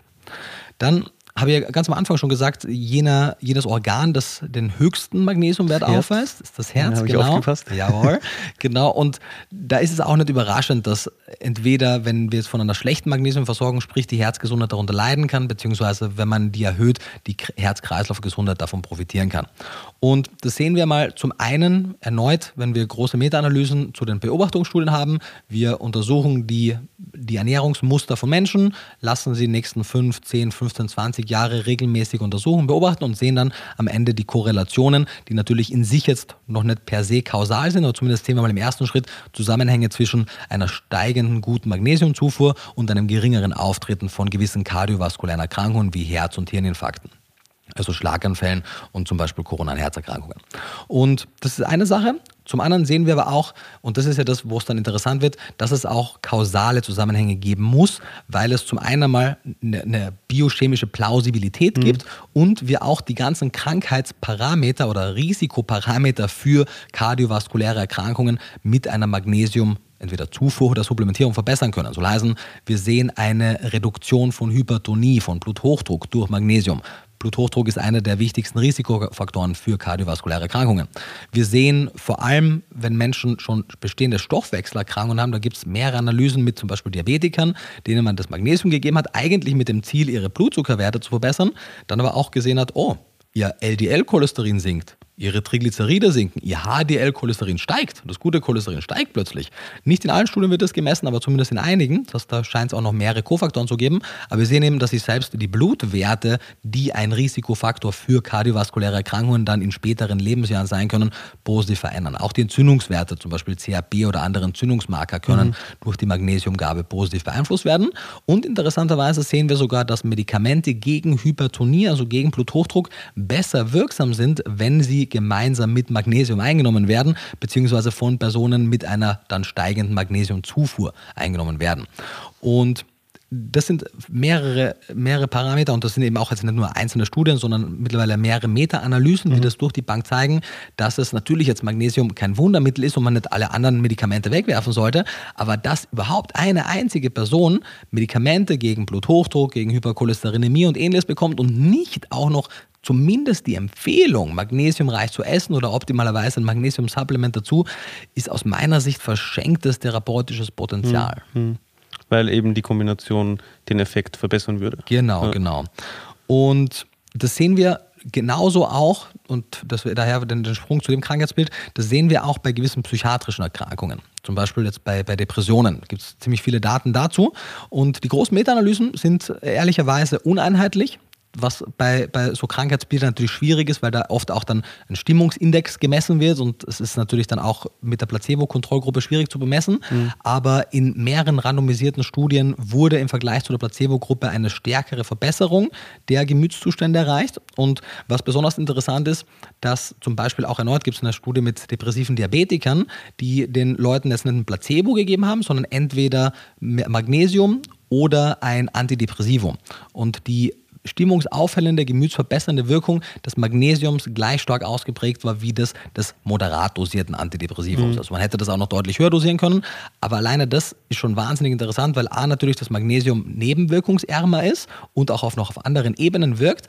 Es ist aber auch plausibel, wenn man darüber nachdenkt, weil es ist ja bis zum heutigen Tag und ich bin da zu wenig Mediziner, um da ganz im Thema zu sein, aber nach allem, was ich bis jetzt verstanden habe, sind die Wirkungsmechanismen von Antidepressiva von den unterschiedlichen Stoffgruppen nicht bis ins letzte Detail geklärt. Man weiß, sie wirken, und es gibt ja unterschiedliche Klassen von Antidepressivern, aber die Wirkungsmechanismen sind noch nicht bis ins letzte Detail erklärt. Eine Hypothese ist die Serotonin-Hypothese, mhm. also auch Serotoninaufnahmehämmer beispielsweise, Wiederaufnahmehämmer. Und man weiß zum Beispiel, dass Magnesium an der Umwandlung von Tryptophan in Serotonin beteiligt ist. Und es ist durchaus plausibel, dass man sagt, eine also Tryptophan, eine Tryptophan Aminosäure, ist eine Aminosäure mhm. genau ein Vorläufer für den Neurotransmitter Serotonin, der wichtig für die Stimmung ist. Und bei mangelnder Magnesiumzufuhr kann eben diese Umwandlung von Tryptophan auf, zu Serotonin nicht richtig stattfinden. Mhm. Das, das ist auch durchaus plausibel, dass hier die Magnesiumgabe einen so ähnlichen Effekt haben könnte. Und andererseits, und das wird auch von mehreren Publikationen als ein Wirkungsmechanismus für Antidepressiva genannt. Interessanterweise sehen wir zum Beispiel bei Sertralin und bei anderen Medikamenten, dass die, ohne dass die Patienten ihre Magnesiumzufuhr verändern, die Erythrozyt-Magnesiumwerte steigen durch diese Antidepressiva. Das heißt, die scheinen irgendeinen Wirkungsmechanismus zu haben im Körper, der dazu führt, dass sich das Magnesium, entweder dass es besser absorbiert wird, besser verstoffwechselt wird, was auch immer, sodass aber eine, ohne eine höhere Zufuhr an Magnesium sich die Magnesiumversorgung des Organismus verbessert. Und das heißt, daher. Sorry, kannst du das mhm. kurz wiederholen? Ja. Ohne eine höhere Zufuhr genau, also an Magnesium. wir, geben, wir geben einer Gruppe an Leuten, ohne mhm. dass wir sagen, sie sollen ihre Ernährung verändern, mhm. sondern wir geben einer Gruppe Antidepressiva, der anderen Gruppe geben wir Placebos mhm. und wir messen dann im Laufe der Studie ihre Magnesiumwerte in Erythrozyten. Mhm. Sehen wir, dass sich in der Gruppe mit zum Beispiel Sertralin die Magnesiumwerte in den Erythrozyten verbessern. Okay. Das, das scheint hier durch die Antidepressiva einen Mechanismus zu geben, der dazu führt, dass sich die Erythrozyt-Magnesiumwerte verbessern. Okay. Weiß man, wie, mhm. wie das passiert? Mir, also ich in den zwei Publikationen, die ich dazu gelesen habe, die gehen nicht näher drauf ein. Okay. Und das wäre auch der Moment, wo ich auch biochemisch mhm. ehrlicherweise aussteigen würde, selbst wenn es da irgendwelche Wege gäbe. Ich würde denken, dass die meisten dieser biochemischen Wege experimentell noch nicht wirklich mhm. geklärt sind. Okay. Und für jeden Biochemiker ist das wahrscheinlich super interessant. Mir persönlich, natürlich würde ich es auch gerne wissen, aber im Moment, im ersten Moment ist es für mich eigentlich als Ernährungswissenschaftler nur relevant, was ist der Outcome, mhm. was ist der klinische Outcome. Und natürlich wäre es toll, wenn wir auch wissen, warum es funktioniert, aber Antidepressiva werden jetzt schon so lange eingesetzt, erfolgreich, ohne dass man den genauen Wirkmechanismus in manchen Fällen kennt. Daher, wir sind ja auch in der evidenzbasierten Medizin oft so, dass man Dinge, die funktioniert, auch verabreicht, solange man nicht weiß, wie sie genau funktionieren. Aber natürlich wäre es toll, wenn man am Ende des mhm. Tages auch wüsste, warum. Naja, das ist aber, finde ich, einfach eine sehr interessante Entdeckung, wie eng eben Magnesium mit der psychischen Gesundheit mhm. auch zusammenhängt. Dann haben wir ja schon gesagt, ungefähr 50 bis 60 Prozent des Magnesiums ist in den Knochen gespeichert. Mhm. Wenig überraschend sehen wir bei schlechter Magnesiumzufuhr, vor allem bei postmenopausalen Frauen, schlechtere Knochenmineraldichte, höhere Frakturraten. Und das ist auch etwas, was die EFSA beispielsweise schon als Health Claim akzeptiert hat. Die Wirkung von Magnesium auf die Knochengesundheit ist auch etwas, was von der EFSA seit, ich glaube, 2006 oder 2009 schon anerkannt ist. Also auch gar nicht jetzt mhm. irgendwie strittig. Dann auch sehr interessant, Migräne. Sogar die Canadian Headache Society nennt Magnesium als einen wirksamen Stoff in der unterstützenden Behandlung von Migränen. Und auch hier gibt es eine Meta-Analyse, die zeigt sowohl weniger häufige als auch weniger schwere mhm. Migräne Episoden durch Magnesium. Und ansonsten gibt es noch zwei Sachen, die schlaffördernde Wirkung. Das heißt, Magnesium wirkt besser auf die, auf das, auf die Schlafqualität, das ist die Zeit zum Einschlafen, Durchschlafen, insgesamt die, die die Müdigkeit während des Tages etc. Und auch hier gibt es sowohl Studien, die die Schlafqualität korrelieren mit der Magnesiumversorgung, aber auch Interventionsstudien, die Menschen, die schlecht schlafen, entweder Placebo oder Magnesium geben und erneut sehen, dass die dann eben besser schlafen. Und äh, der letzte Aspekt ist... Kurze Zwischenfrage ja, zum Schlafthema. Mhm. Viele Leute würden sich jetzt an der Stelle wahrscheinlich fragen, beziehungsweise ich frage es, weil ich die Frage auch immer wieder bekomme, mhm. soll man denn in dem Fall Magnesium am Abend einnehmen? Hört man ja oft. Mhm. Also Per se mal sollte die Magnesiumversorgung im Laufe des Tages äh, sichergestellt werden. Das ist so ein bisschen die 80-20-Regel. Also mhm. der wichtigste Faktor ist, kannst du deine Magnesiumversorgung sicherstellen. Wenn du das auf regelmäßiger Basis machst, wird, die Zeit, wird der Zeitpunkt der Einnahme weniger entscheidend sein. Gerade am Anfang, wenn der Magnesiumhaushalt vielleicht noch nicht optimal gedeckt ist, kann es durchaus sein, dass die Einnahme zu einem späteren Zeitpunkt eine stärkere Wirkung hat als die Einnahme zu einem früheren Zeitpunkt. Auf die Schlafqualität. Auf die Schlafqualität, mhm. genau. Das haben wir zum Beispiel auch in einer Studie gesehen. Du erinnerst dich vielleicht, haben wir auch einen Post dazu gemacht zu Glycin, mhm. wo ja auch explizit geraten mhm. wurde, das Glycin. Drei Gramm am Abend oder Drei so? Gramm am Abend, ja. genau, mit, mit etwas Abstand zum Schlafengehen mhm. einzunehmen. Das heißt, im Zweifelsfall, wenn man sich unsicher ist, gerade am Anfang möchte man es zum Schlafen einnehmen, aber per se möchte man primär einfach eine gute Magnesiumversorgung mhm. haben. Genau. Vielleicht auch wieder so was Kleinkariertes, mhm, ja. wo man wahrscheinlich unnötig viel Gedankenzeit auch reinsteckt, so wann nehme ich genau das und das ein, so am Ende des Tages ist es wichtig, dass man es einnimmt, dass man gut versorgt ist, dass man die Dosierung, die richtige hat, die richtige Verbindung, die hoch bioverfügbar ist. Genau. Vor, allem, vor allem, wenn man von physiologischen Dosen spricht, mhm. weil all diese Dinge, die man aufgrund einer unzureichenden Kostzusammenstellung ergänzend oder kompensierend als Nahrungsergänzungsmittel einnimmt, sind ja eigentlich Stoffe, die in dieser Konzentration in der Nahrung drin sein müssten. Mhm. Und dadurch macht es Sinn, die Nahrungsergänzungsmittel da einzunehmen, zu dem Zeitpunkt, wenn man mhm. die Nahrung einnimmt. Natürlich kann es aber eben in manchen Fällen therapeutisch sinnvoll mhm. sein, temporär es anders zu machen. Du wolltest nach dem Schlafen noch einen Ja, genau, Punkt letzter nennen? Punkt, genau, Schwangerschaft. Mhm. Es gibt äh, auch mehr als eine ähm, Analyse, die zeigt, und auch hier gibt es eine placebo-kontrollierte Studie, keine Ahnung, wie, die, e, wie die durch die Ethikkommission durchkam, aber da hat man äh, schwangere Frauen an, anhand von Placebo und Währunggruppe randomisiert, hat den einen Magnesium gegeben, den anderen nicht. Und man hat gesehen, dass jene Frauen, die Magnesium bekommen haben, eine niedrigere Rate an Frühgeburten hatten, dass das Geburtsgewicht und die Geburtsgröße mehr oder öfter im Normalbereich landeten in der Magnesiumgruppe im Vergleich zu der Placebo-Gruppe. Mhm, okay. Genau, da ist der Zeitpunkt wichtig, also mhm. welche Schwangerschaftswoche man, man damit beginnt. Man sollte, man muss nicht direkt ab der ersten Schwangerschaftswoche beginnen, aber wenn man eine Woche vor Geburtstermin damit anfängt, ist es zu spät. Ja, okay. Genau. Ich also glaube, es war so 20., 22. Schwangerschaftswoche. Okay, so okay. Aber mit, hier ist der Zeitpunkt wichtig, meinst du natürlich eben der Zeitpunkt, den Zeitpunkt der Schwangerschaft nicht und erneut Tag. nicht, ja genau, die, nicht die Uhrzeit. Tageszeitpunkt, ja, genau, okay, genau, okay. Stillzeit, gibt es da auch noch was oder war das eben ich habe tatsächlich Schwangerschaft Ich habe da primär was zu der Schwangerschaft mhm. gesehen. Die Magnesium-Level in der Muttermilch schwanken nicht so stark in Abhängigkeit der Versorgung der Mutter. Das ist mhm. grundsätzlich mal eine, eine gute Nachricht. Die, da sind eher interindividuelle andere Gründe der Grund, warum es da Schwankungen gibt, aber primär solange das Kind im Bauch ist. Mhm. Das ist relevant. Okay, okay. Genau. genau, also du hast einige Punkte genannt, die eben mit einer besseren Magnesiumversorgung auch gesundheitliche Vorteile bringen. Was ist der nächste Punkt auf deiner Liste? Beziehungsweise du, im Grunde genommen, ich weiß gar nicht, wie lange wir jetzt schon sprechen, aber mein, meine Liste wäre eigentlich soweit fertig. Der Artikel hat natürlich auch noch ein paar mhm. andere Elemente, aber ich dachte mir, die anderen Elemente machen schriftlich mhm. mehr Sinn. Also wenn jemand sagt, boah, jetzt habe ich noch Bock, mehr über Magnesium zu wissen, dann würde ich sagen, guck mal sich den Artikel an. Okay, okay. Sprich, wir haben etabliert, was sind die Zufuhrempfehlungen, wie kommen die zustande, dass mhm. die heutzutage immer noch nicht so gut, ja, also dass es sich um Schätzwerte handelt. Mhm. Also das ist Und dass die Bezugsgrößen oft einfach die falschen mhm. sind. Mhm, genau. Dann Magnesium hat sehr viele äh, also hat einen sehr großen Einfluss auf sehr viele Erkrankungen. Also kann das ja, Gesundheitsbild sozusagen in vielen Aspekten verbessern, wenn man gut versorgt ist. Und vielleicht umgekehrt noch, beziehungsweise eigentlich hängt das ja auch damit zusammen, so Mangel, also das hat jetzt alles mit Mängeln zu tun. Vielleicht das sollten wir noch klären. Überversorgung. Also mhm. es gibt eben die Beschränkungen in Amerika auf 350 mhm. Milligramm über Nahrungsergänzungsmittel genau. hierzulande 250 laut der ESTA, mhm. laut der Europäischen Behörde für Lebensmittelsicherheit. Was passiert, wenn man zu viel zuführt? Also wirklich hohe Dosen über längere Zeiträume. Ja, also merkt man. Das Akute, was man als erstes man merken wird, werden unter anderem Verdauungsbeschwerden mhm. sein. Das war das Erste, was man merkt. Alle anderen Effekte, die danach eintreten, sind wirklich erst bei sehr hohen Blutkonzentrationen. Das kann im schlimmsten Fall dann auch tödlich ausgehen, mhm. aber da sprechen wir wirklich von Konzentrationen, meistens auch intravenöse Gaben. So viel kann man gar nicht aufnehmen. Also die einzige wirkliche akute Problematik, die man kriegen kann, ist, dass man Verdauungsbeschwerden davon kriegt. Deswegen ja auch die Empfehlung, wenn man temporär dann höhere Dosen supplementiert, dass man die dann auf die zwei oder drei Hauptmahlzeiten aufteilt. Mhm, mhm. also, Magnesium ja. ist nicht sehr toxisch. Die Mengen in der Nahrung können nicht zu einer Überversorgung führen und selbst wenn man eben 4, 5, 600 Milligramm Magnesium temporär einnimmt, dann wird das, wenn man das gescheit aufteilt, keinerlei mhm. Nebenwirkungen haben. Okay, großartig.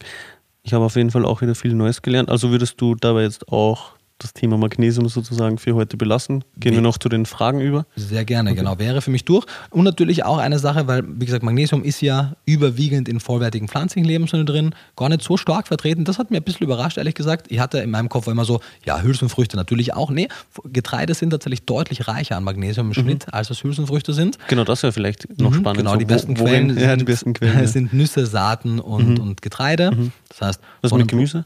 Genau, auch, aber mengenmäßig deutlich, deutlich weniger. Okay. Also die, die mit Abstand besten Quellen sind Ölsaaten wie Sonnenblumenkerne, Kürbiskerne, Cashews, Mandeln, Walnüsse und jegliche Vollkorngetreide mhm. und Pseudogetreide. Mhm. Da steckt der größte Anteil drin. Okay, also wenn man viel Weißmehl bzw. Weißmehlprodukt isst, sollte man da auf jeden Fall mal gucken, ob man das gucken, nicht genau. ändern möchte oder und, eventuell ja, und wenn man, wenn man sehr vollwertig isst, natürlich, und das sollte mehr die Lebensmittelindustrie gucken, erneut als die, die Individuen, natürlich Magnesium ist wie auch Eisen und Zink ebenfalls von Phytinsäure-Konzentration abhängig. Das heißt, Phytinsäure bindet Magnesium, verschlechtert und zwar drastisch die Aufnahme, die Absorption von Magnesium.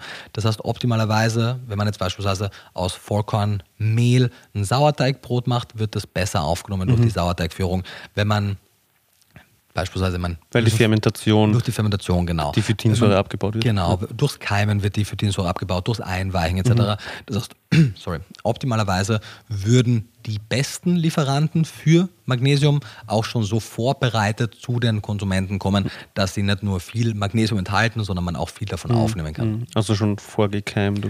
Ja, genau. Mhm. Eingeweiht, vorgekeimt, fermentiert. Oder noch besser aus meiner Sicht einfach, man kann ja niedrig phytathaltige Züchtungen der meisten Pflanzen mhm. auch machen. Wurde experimentell gemacht, sind ähnlich ertragsreich, sind ähnlich vom Geschmacksprofil und ja, natürlich ist es ein Phosphorspeicher, du hast auch Bock, Phosphor zu kriegen, aber das sind die wenigsten Leute schlecht mhm. Versorgt im Vergleich zu Eisen, Zink und Magnesium etc.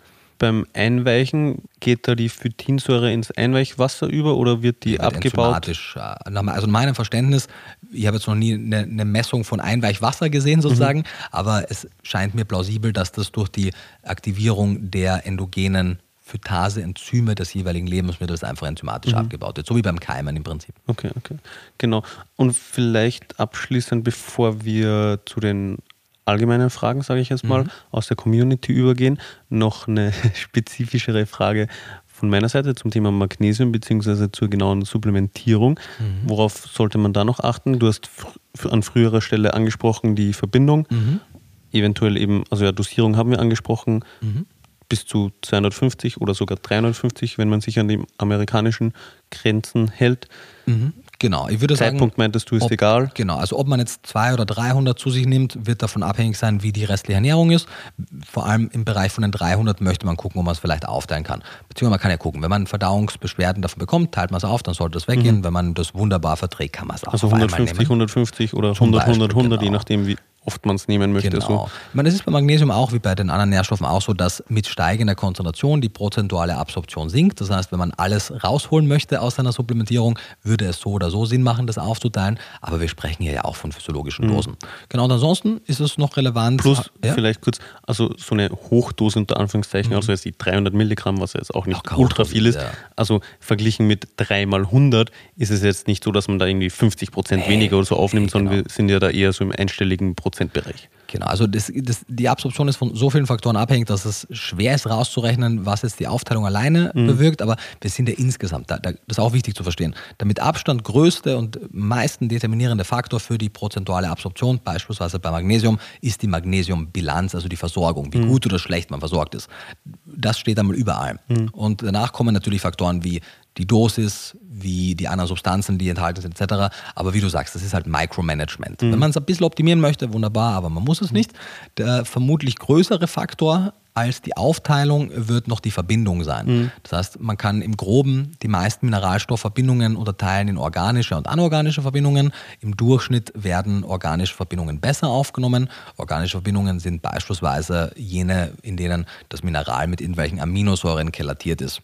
Beispielsweise mein aktueller Favorit sind sämtliche Bisglycinate. Das ist der Grund, warum äh, Watson ja anhand meiner Formulierung überall die Bisglycinate verwendet hat. Das heißt, da ist es mit Glycin-Aminosäuren kelatiert und sorgt dafür, dass es sehr gut und sehr hoch bioverfügbar ist und auch weniger Verdauungsbeschwerden macht. Das, die ganzen Chelate sind auch deutlich magenfreundlicher bzw. verdauungsfreundlicher und verursachen weniger Nebenwirkungen. Genau, vielleicht auch da von meiner Seite her noch ein kurzer, eine kurze Hintergrundinformation. Also wir bekommen da ja die meisten Mineralstoffchelate, also eben Mineralstoff-Aminosäurenverbindungen von einem Produzenten aus den USA, der heißt Balchem. Die, machen, die haben sich ja unter anderem eben darauf spezialisiert, solche Mineralstoffverbindungen herzustellen.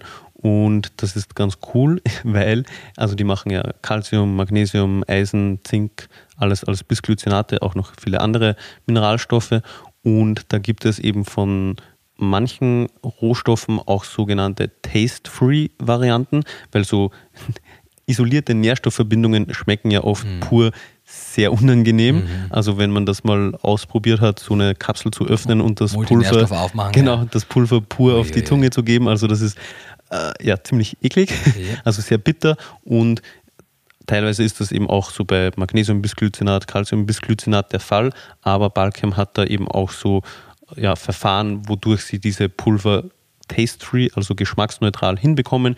Die sind dann prozentual, haben die nicht ganz so den hohen Calcium- und Magnesiumanteil, aber dafür kann man die eben als offenes Pulver gut konsumieren, ohne dass man äh, ja, ohne dass einem schlecht wird, weil, weil der Geschmack so schrecklich ist. Und das sind eben die Rohstoffe, die wir hier für unsere offenen Calcium- und Magnesiumpulver, die wir jetzt eben im Shop haben, einsetzen. Genau, nur dass man das auch mal gehört hat, was Genau. da dahinter steckt. Ja, und man, du hast es ja gesagt, Balchem bzw. Albion Minerals, glaube ich, heißt Genau, die Firma. genau. Also ja, die, ja, Genau, wenn die man Marke der, der Mineralstoffe. Genau, egal ob man jetzt eben bei dir kauft, bei Watson oder auch bei anderen Firmen, wenn man Chelate verwendet, möchte man gerne darauf gucken, dass es eben solche, die, die haben auch ein Merkmal, die, die Tracks, Tracks, Ja, Trax, also das das Verfahren, wie die produziert werden. genau, dass man darauf guckt, dass es wirklich, weil Chelat ist halt auch nicht Chelat, das heißt, die Frage ist, wie wurde das produziert und die Studien, die die bessere Wirkung von Chelaten zeigen, wurden großteils mit den Chelaten von Albion und, und Vergleichbaren gemacht, dass man kriegt halt nur dann wirklich das, was man haben möchte. Der Vorteil von Magnesium ist ja auch, es ist sehr gut wasserlöslich, das heißt, man kann das geschmacksneutrale Magnesiumpulver einfach auch in Wasser einrühren und dann einfach trinken. Man kann es in jede Mahlzeit reingeben. Das heißt, aus meiner Sicht ist es jetzt auch nicht unbedingt irgendwie noch ein Supplement mehr, was man schlucken muss, weil man hat da keine Kapsel oder ähnliches, sondern aus meiner Sicht ist es halt wie ein, du kannst auch was in deine Gewürze da reinrühren und jedes Mal, wenn du halt quasi deine Gewürze verwendest, um die Soße zu würzen, ist dann halt auch Magnesium dabei. Also Oh. das ist Nee, ist super ist easy. toll, ja. Ja, genau. Also das, aus meiner Sicht kann man das einfach wie andere Zutaten in die Küche mit einbauen und wird ohne Probleme und auch ohne großen finanziellen Aufwand seine Magnesiumversorgung deutlich verbessern Mhm. können.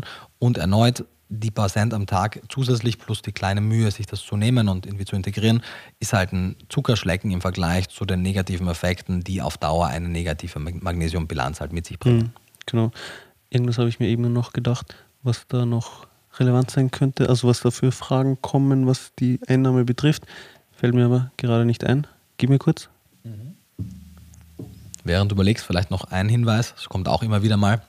Das heißt ja oft, Mineralien würden sich gegenseitig in der Absorption hemmen. Hm, guter Punkt. Genau, Magnesium und Calcium wird da oft genannt oder beispielsweise eben auch mit Eisen und ähnlichen. Das ist in physiologischen Dosen nie ein Thema. Also es gibt eine Analyse, wenn man so 1,5, 2 Gramm Calcium, also 1, 1, 1500 bis 2000 Milligramm Calcium aufnimmt, ja, dann kann das die Magnesiumabsorption hindern. Aber in den Mengen, in denen man Calcium entweder in der Nahrung oder in den gängigen Supplementen hat, ist das kein Thema. Hm, okay. Ja, mir fällt es gerade leider nicht mehr ein, was ich noch im Kopf hatte. Insofern, ich hoffe, wir ja, konnten zum Thema Magnesium viel Interessantes besprechen. Ich habe auf jeden Fall viel Neues gelernt. Ich würde sagen, wir gehen zu den Fragen über, mal gucken, wie viel wir noch schaffen, weil das mit den einstündigen Podcast-Folgen, das schaffen wir auf jeden Fall nicht. Aber also tragisch. Mehr, mehr Wissen ist ja, ja, ist ja nicht schlecht. zwei Fragen werden Sie wahrscheinlich diesmal auch nicht ausgehen. Ja, mal gucken. Die erste ist schon ziemlich lange. Ich glaube, das sind mehrere Fragen in einem Kommentar. Insofern fange ich einfach mal an vorzulesen. Cooler neuer Podcast. Danke, danke. Du meintest, man könne hier Fragen stellen. Ich Korrekt. Ich ernähre mich seit einem Jahr vegan und sehr nah an deinen Empfehlungen. Dazu nehme ich Essentials Plus, also einen unserer Multinährstoffe. Ich würde gerne mal alle wichtigen Blutwerte checken lassen bei meinem Doc, also bei meinem Arzt. Mhm. Also großes Blutbild plus X. Also X ist jetzt wahrscheinlich die Frage an mhm. dich. Was sollte man zum großen Blutbild noch dazu machen? Die Frage geht weiter. Am liebsten würde ich meinem Arzt ein Blatt in die Hand drücken, wo drauf steht, was er zusätzlich messen soll. Gibt es das? Hast du so etwas vielleicht sogar? Das wäre so mega. Ja, das war wirklich mega. Ähm, ich habe es noch nicht, mir wäre auch nicht bekannt, wo man das wirklich sinnvoll jetzt schon bekommen könnte. Früher oder später werden wir auf jeden Fall auch mal eine Podcast-Folge zu Blutwerten mhm. machen und werden dann bis dahin hoffentlich auch ein bisschen mehr alle schon zusammengeschrieben haben. Es wäre auf jeden Fall auch ein Ziel von mir, früher oder später mal genauso eine Liste zu machen, weil das kam jetzt absolut nicht zum ersten Mal, mhm. die Frage. Und das ist auch total sinnvoll. Aber, großes Aber muss man dazu sagen, wir haben es ja heute beim Magnesium schon gehört, was, was die Sensitivität gewisser Blutparameter für gewisse Nährstoffe ist. Das betrifft durchaus auch eine ganze Reihe an anderen Nährstoffen. Das heißt, die Blutwerte haben halt auch ihre Grenze. Meine Empfehlung grundsätzlich ist es, so viel zu testen wie nötig, aber so wenig wie möglich, weil Blutwerte sind, also Magnesium ist günstig zur Abwechslung einmal, aber viele andere Blutwerte sind sehr teuer. Es ist relativ invasiv, Blut zu messen und die, die Genauigkeit. Invasiv? Invasiv, ja. Also äh, man muss sich halt Blut abnehmen lassen, mhm. das ist halt unangenehm. Ähm, genau. Und wenn man sich das anguckt, wie ungenau viele Messmethoden auch nicht nur aufgrund der jeweiligen Verfahrensmethode, sondern wirklich aufgrund der Laborhandhabung sind, dann wird einem auch echt schwarz vor Augen im Sinne von, man hat zum Beispiel ein und dieselbe Blutprobe für Vitamin D an x Labore geschickt und hat dann wirklich sehr große Streuweiten bekommen, was dann die Ergebnisse angeht. Das heißt, da ist auch wirklich noch ganz, ganz viel nachzuholen. Das heißt, ja, die sind gut und wichtig, aber letztendlich, wenn man sich gescheit ernährt und die Dinge, die kritisch sind, in einer physiologischen, sinnvollen Dosierung einnimmt, mhm. dann muss man das nicht penibel, das ist ja wie wir heute auch gesprochen haben mit, Magnesium, muss man da jetzt nicht penibel davor, dazwischen und danach Blutwerte testen lassen. Mhm. Das ist interessant und ich wünschte, alle Leute würden Blutwerte messen lassen, weil dann hätten wir ganz viele Daten. Aber für das Individuum ehrlicherweise kann man sich da ganz, ganz viel sparen. Und daher, klar, es gibt einige Klassiker, kann man ja ein paar nennen. Holo-TC, Holotranscobalamin für B12 wäre wichtig, Ferritin für Eisen wäre wichtig, 25 OHD für Vitamin D wäre wichtig, Omega-3-Index für die Omega-3-Versorgung wäre wichtig und dann kann man sich halt aussuchen. Klar, Jod bzw. der Urintest für Jod wäre vielleicht uninteressant, aber erneut, da, wenn man kein, also beispielsweise, wenn man keine Omega-3-Fettsäuren über Algenöl supplementiert, dann muss man nicht testen, um zu wissen, also da würde ich fast alles, was ich besitze, bei den meisten Menschen darauf verwetten, leider, dass ihre Omega-3-Werte weit von optimal weg sind, denn mhm. die Konvertierungsfähigkeit ist halt schlecht und mhm. wenn man weder Fisch noch Mikroalgenöl zu sich nimmt, wird man die 8% nicht erreichen im Schnitt. Ja, weil das Ding ist ja dann auch, okay, nice, ich weiß dann, ob ich bei 2, 3, 4 oder vielleicht sogar 5% liege. Mhm, genau, in sowas maximal. Genau, also ich weiß, ich sollte kurzfristig höher dosiert mhm. supplementieren, aber ich kann das ja auch unabhängig davon machen, weil ob ich jetzt bei eben 2, 3, 4 oder 5 Prozent liege, mhm. ändert nicht wirklich viel daran, was ich dann danach mache. Genau. Also ich nehme über 2, 3, 4 Monate hinweg ja. eine höhere Dosierung, 5, 6, 7, 8, 900.000 Milligramm mhm. und also das muss ja dann eben auch nicht so genau sein und danach werde ich sehr wahrscheinlich einen Wert über 8% haben. Genau, und dann der Körper kompensiert ja auch nach oben hin wie nach unten hin. Genau. Sprich, eigentlich, klar, das Einzige, was man wüsste, man müsste halt vielleicht eine oder zwei Wochen weniger mhm. in der Hochdosis supplementieren. Okay, aber wenn man die zwei Wochen dazu nimmt, A, ist es immer noch günstiger, als der Test mhm. es gewesen wäre und der Körper steigt, also der Körper kompensiert und deckelt ja auch nach oben, dass es nicht zu einer Überversorgung kommen mhm. kann, wenn man temporär dann diese Werte oder die, die Omega-3-Zufuhr etwas erhöht. Genau, also unproblematisch. Ja, weil Optimalwert dann so bei 8 bis, 8 bis 11, 11 ja eher, also sagt man. Und ob ich jetzt bei 8,3 lande oder mhm. bei 10,5 ist egal. Genau. Insofern ist es mir theoretisch auch relativ egal, ob ich bei 2 oder bei 4 starte. starte. Sehe ja auch so. Ja. Wie gesagt, ich finde es super interessant natürlich, wenn, aber. Ja, selbst wenn ich schon irgendwie 6% hätte, mhm. wenn ich kurzfristig mehr nehme, ja. schieße ich ja oben bei wenn man die Dosierung richtig will, ja trotzdem nicht die in, 11 wird man nicht überschreiten. UL, genau. Weil die, die Zufuhrempfehlung, wie wir sie jetzt aussprechen, für den Ausgleich von einem Omega-3-Mangel ist ja geringer als das UL, also als die ja. maximale Zufuhr, die ja bei 5 Gramm liegt, was ja extrem viel ist. Also wenn man jeden Tag über 5 mhm. Gramm Algenöl zu sich führt, dann wird man. Also 5 Gramm EPA, Genau, dann wird man ein armer Mensch. Weil das Rein wär, finanziell, ja. Ja, genau. Insofern, ja. Genau, also das ist wirklich entspannt. Aber ja, das sind eben grundsätzlich Werte, die man testen könnte. Aber ehrlicherweise, also das große Blutbild zu machen, once in a while, kann man auf jeden Fall machen. Andererseits, wenn man, wie gesagt, sich gut ernährt, wenn man keine Beschwerden hat, ist es halt mehr als interessant auch nicht. Hm. Okay. Ja. Genau, dann also abseits natürlich von den klassischen Medical Screenings, die man mit steigendem Alter regelmäßig natürlich ja. machen sollte. Das will jetzt kein Arzt reinsprechen, aber wenn man ein gesunder junger Mensch ist und sich gut ernährt und, und gut supplementiert, kann man sich über andere Dinge Gedanken machen. Okay. Dann zur nächsten Frage. Ab welchem Alter sollten Babys slash Kinder, also beziehungsweise Kinder, B12 und Omega-3 supplementieren? Beziehungsweise man für sie wahrscheinlich. Ja, ja, im Prinzip nicht nur die beiden, sondern auch andere Nährstoffe. Äh, es kommt halt darauf an, wie lange man stillt und wie die Beikost dann zusammengestellt ist. Letztendlich ab dem Moment, wo die Beikost einen relevanten und dann auch einen überwiegenden Teil der Kalorienzufuhr ausmacht und die Muttermilch als sehr nährstoffreiches und großartiges Lebensmittel sukzessive an Bedeutung verliert, wird man eben dann gucken müssen, was ist die Beikost und wenn sie beispielsweise ganz frei von Tierprodukten, also pflanzenbasiert ist, dann wird unter anderem ein B12-Präparat dann auf jeden Fall notwendig sein und auch noch andere Präparate oder halt angereicherte Lebensmittel. Das heißt, ja, in dem Moment, wo ab dem vierten bis sechsten Monat die Stillzeit dann langsam auch in die zusätzliche Beikost übergeht, ab dem Moment, wo das Kind eben einen relevanten Anteil der Nahrung nicht mehr aus Muttermilch, sondern aus Beikost mhm. bekommt. Das heißt, auch hier erneut, lieber ein bisschen früher, lieber einen Monat zu früh als zu spät anfangen, denn man wird die Grenzwerte nicht überschreiten, selbst wenn man die Muttermilch beispielsweise als B12-Quelle noch in relativ großer Menge dabei hat und man dem Kind aber schon zusätzlich B12 gibt, wird das nicht schaden. Andererseits wenn man ein passend dosiertes Präparat ja, ja, wie immer natürlich vorausgesetzt, genau. genau. Weil in dem Fall ist, das finde ich schon sowas, also man darf jetzt natürlich kein Erwachsenenpräparat verwenden. Ja, also gut, dass du dazu sagst, ja. für mich selbstverständlich, aber ja, natürlich vielleicht nicht für jeden. Selbstverständlich, sämtliche Dosierungen müssen immer an Kinder angepasst sein. Deswegen ja auch beispielsweise Magnesium. Wenn man in die Tabelle guckt, sieht man ja von null Monaten bis hm. Seniorenalter unterschiedliche Zufuhrempfehlungen und an die möchte man sich natürlich hm. halten. Genau, nee, ja. nur das. Also man kann auf jeden Fall überdosieren, ja. wenn man dann plötzlich crazy hohe Dosierungen nimmt, natürlich. Aber hier noch eine andere Frage, die ich mir hierzu noch stelle, weil jetzt eben konkret auf B12 und Omega-3, ja, also bezüglich dieser Nährstoffe gefragt wurde, mhm. ist, ist denn Muttermilch Omega-3-haltig genug? Hängt ja. in dem Fall auch dann mit der Versorgung der Mutter zusammen, hängt sehr mit der Versorgung der Mutter ab, äh, hängt sehr von der Versorgung der Mutter ab, genau. Es gibt Analysen, die die Erythrozyten Blutwerte von Müttern mit weniger oder eben mehr Omega-3-reicher Muttermilch zeigen.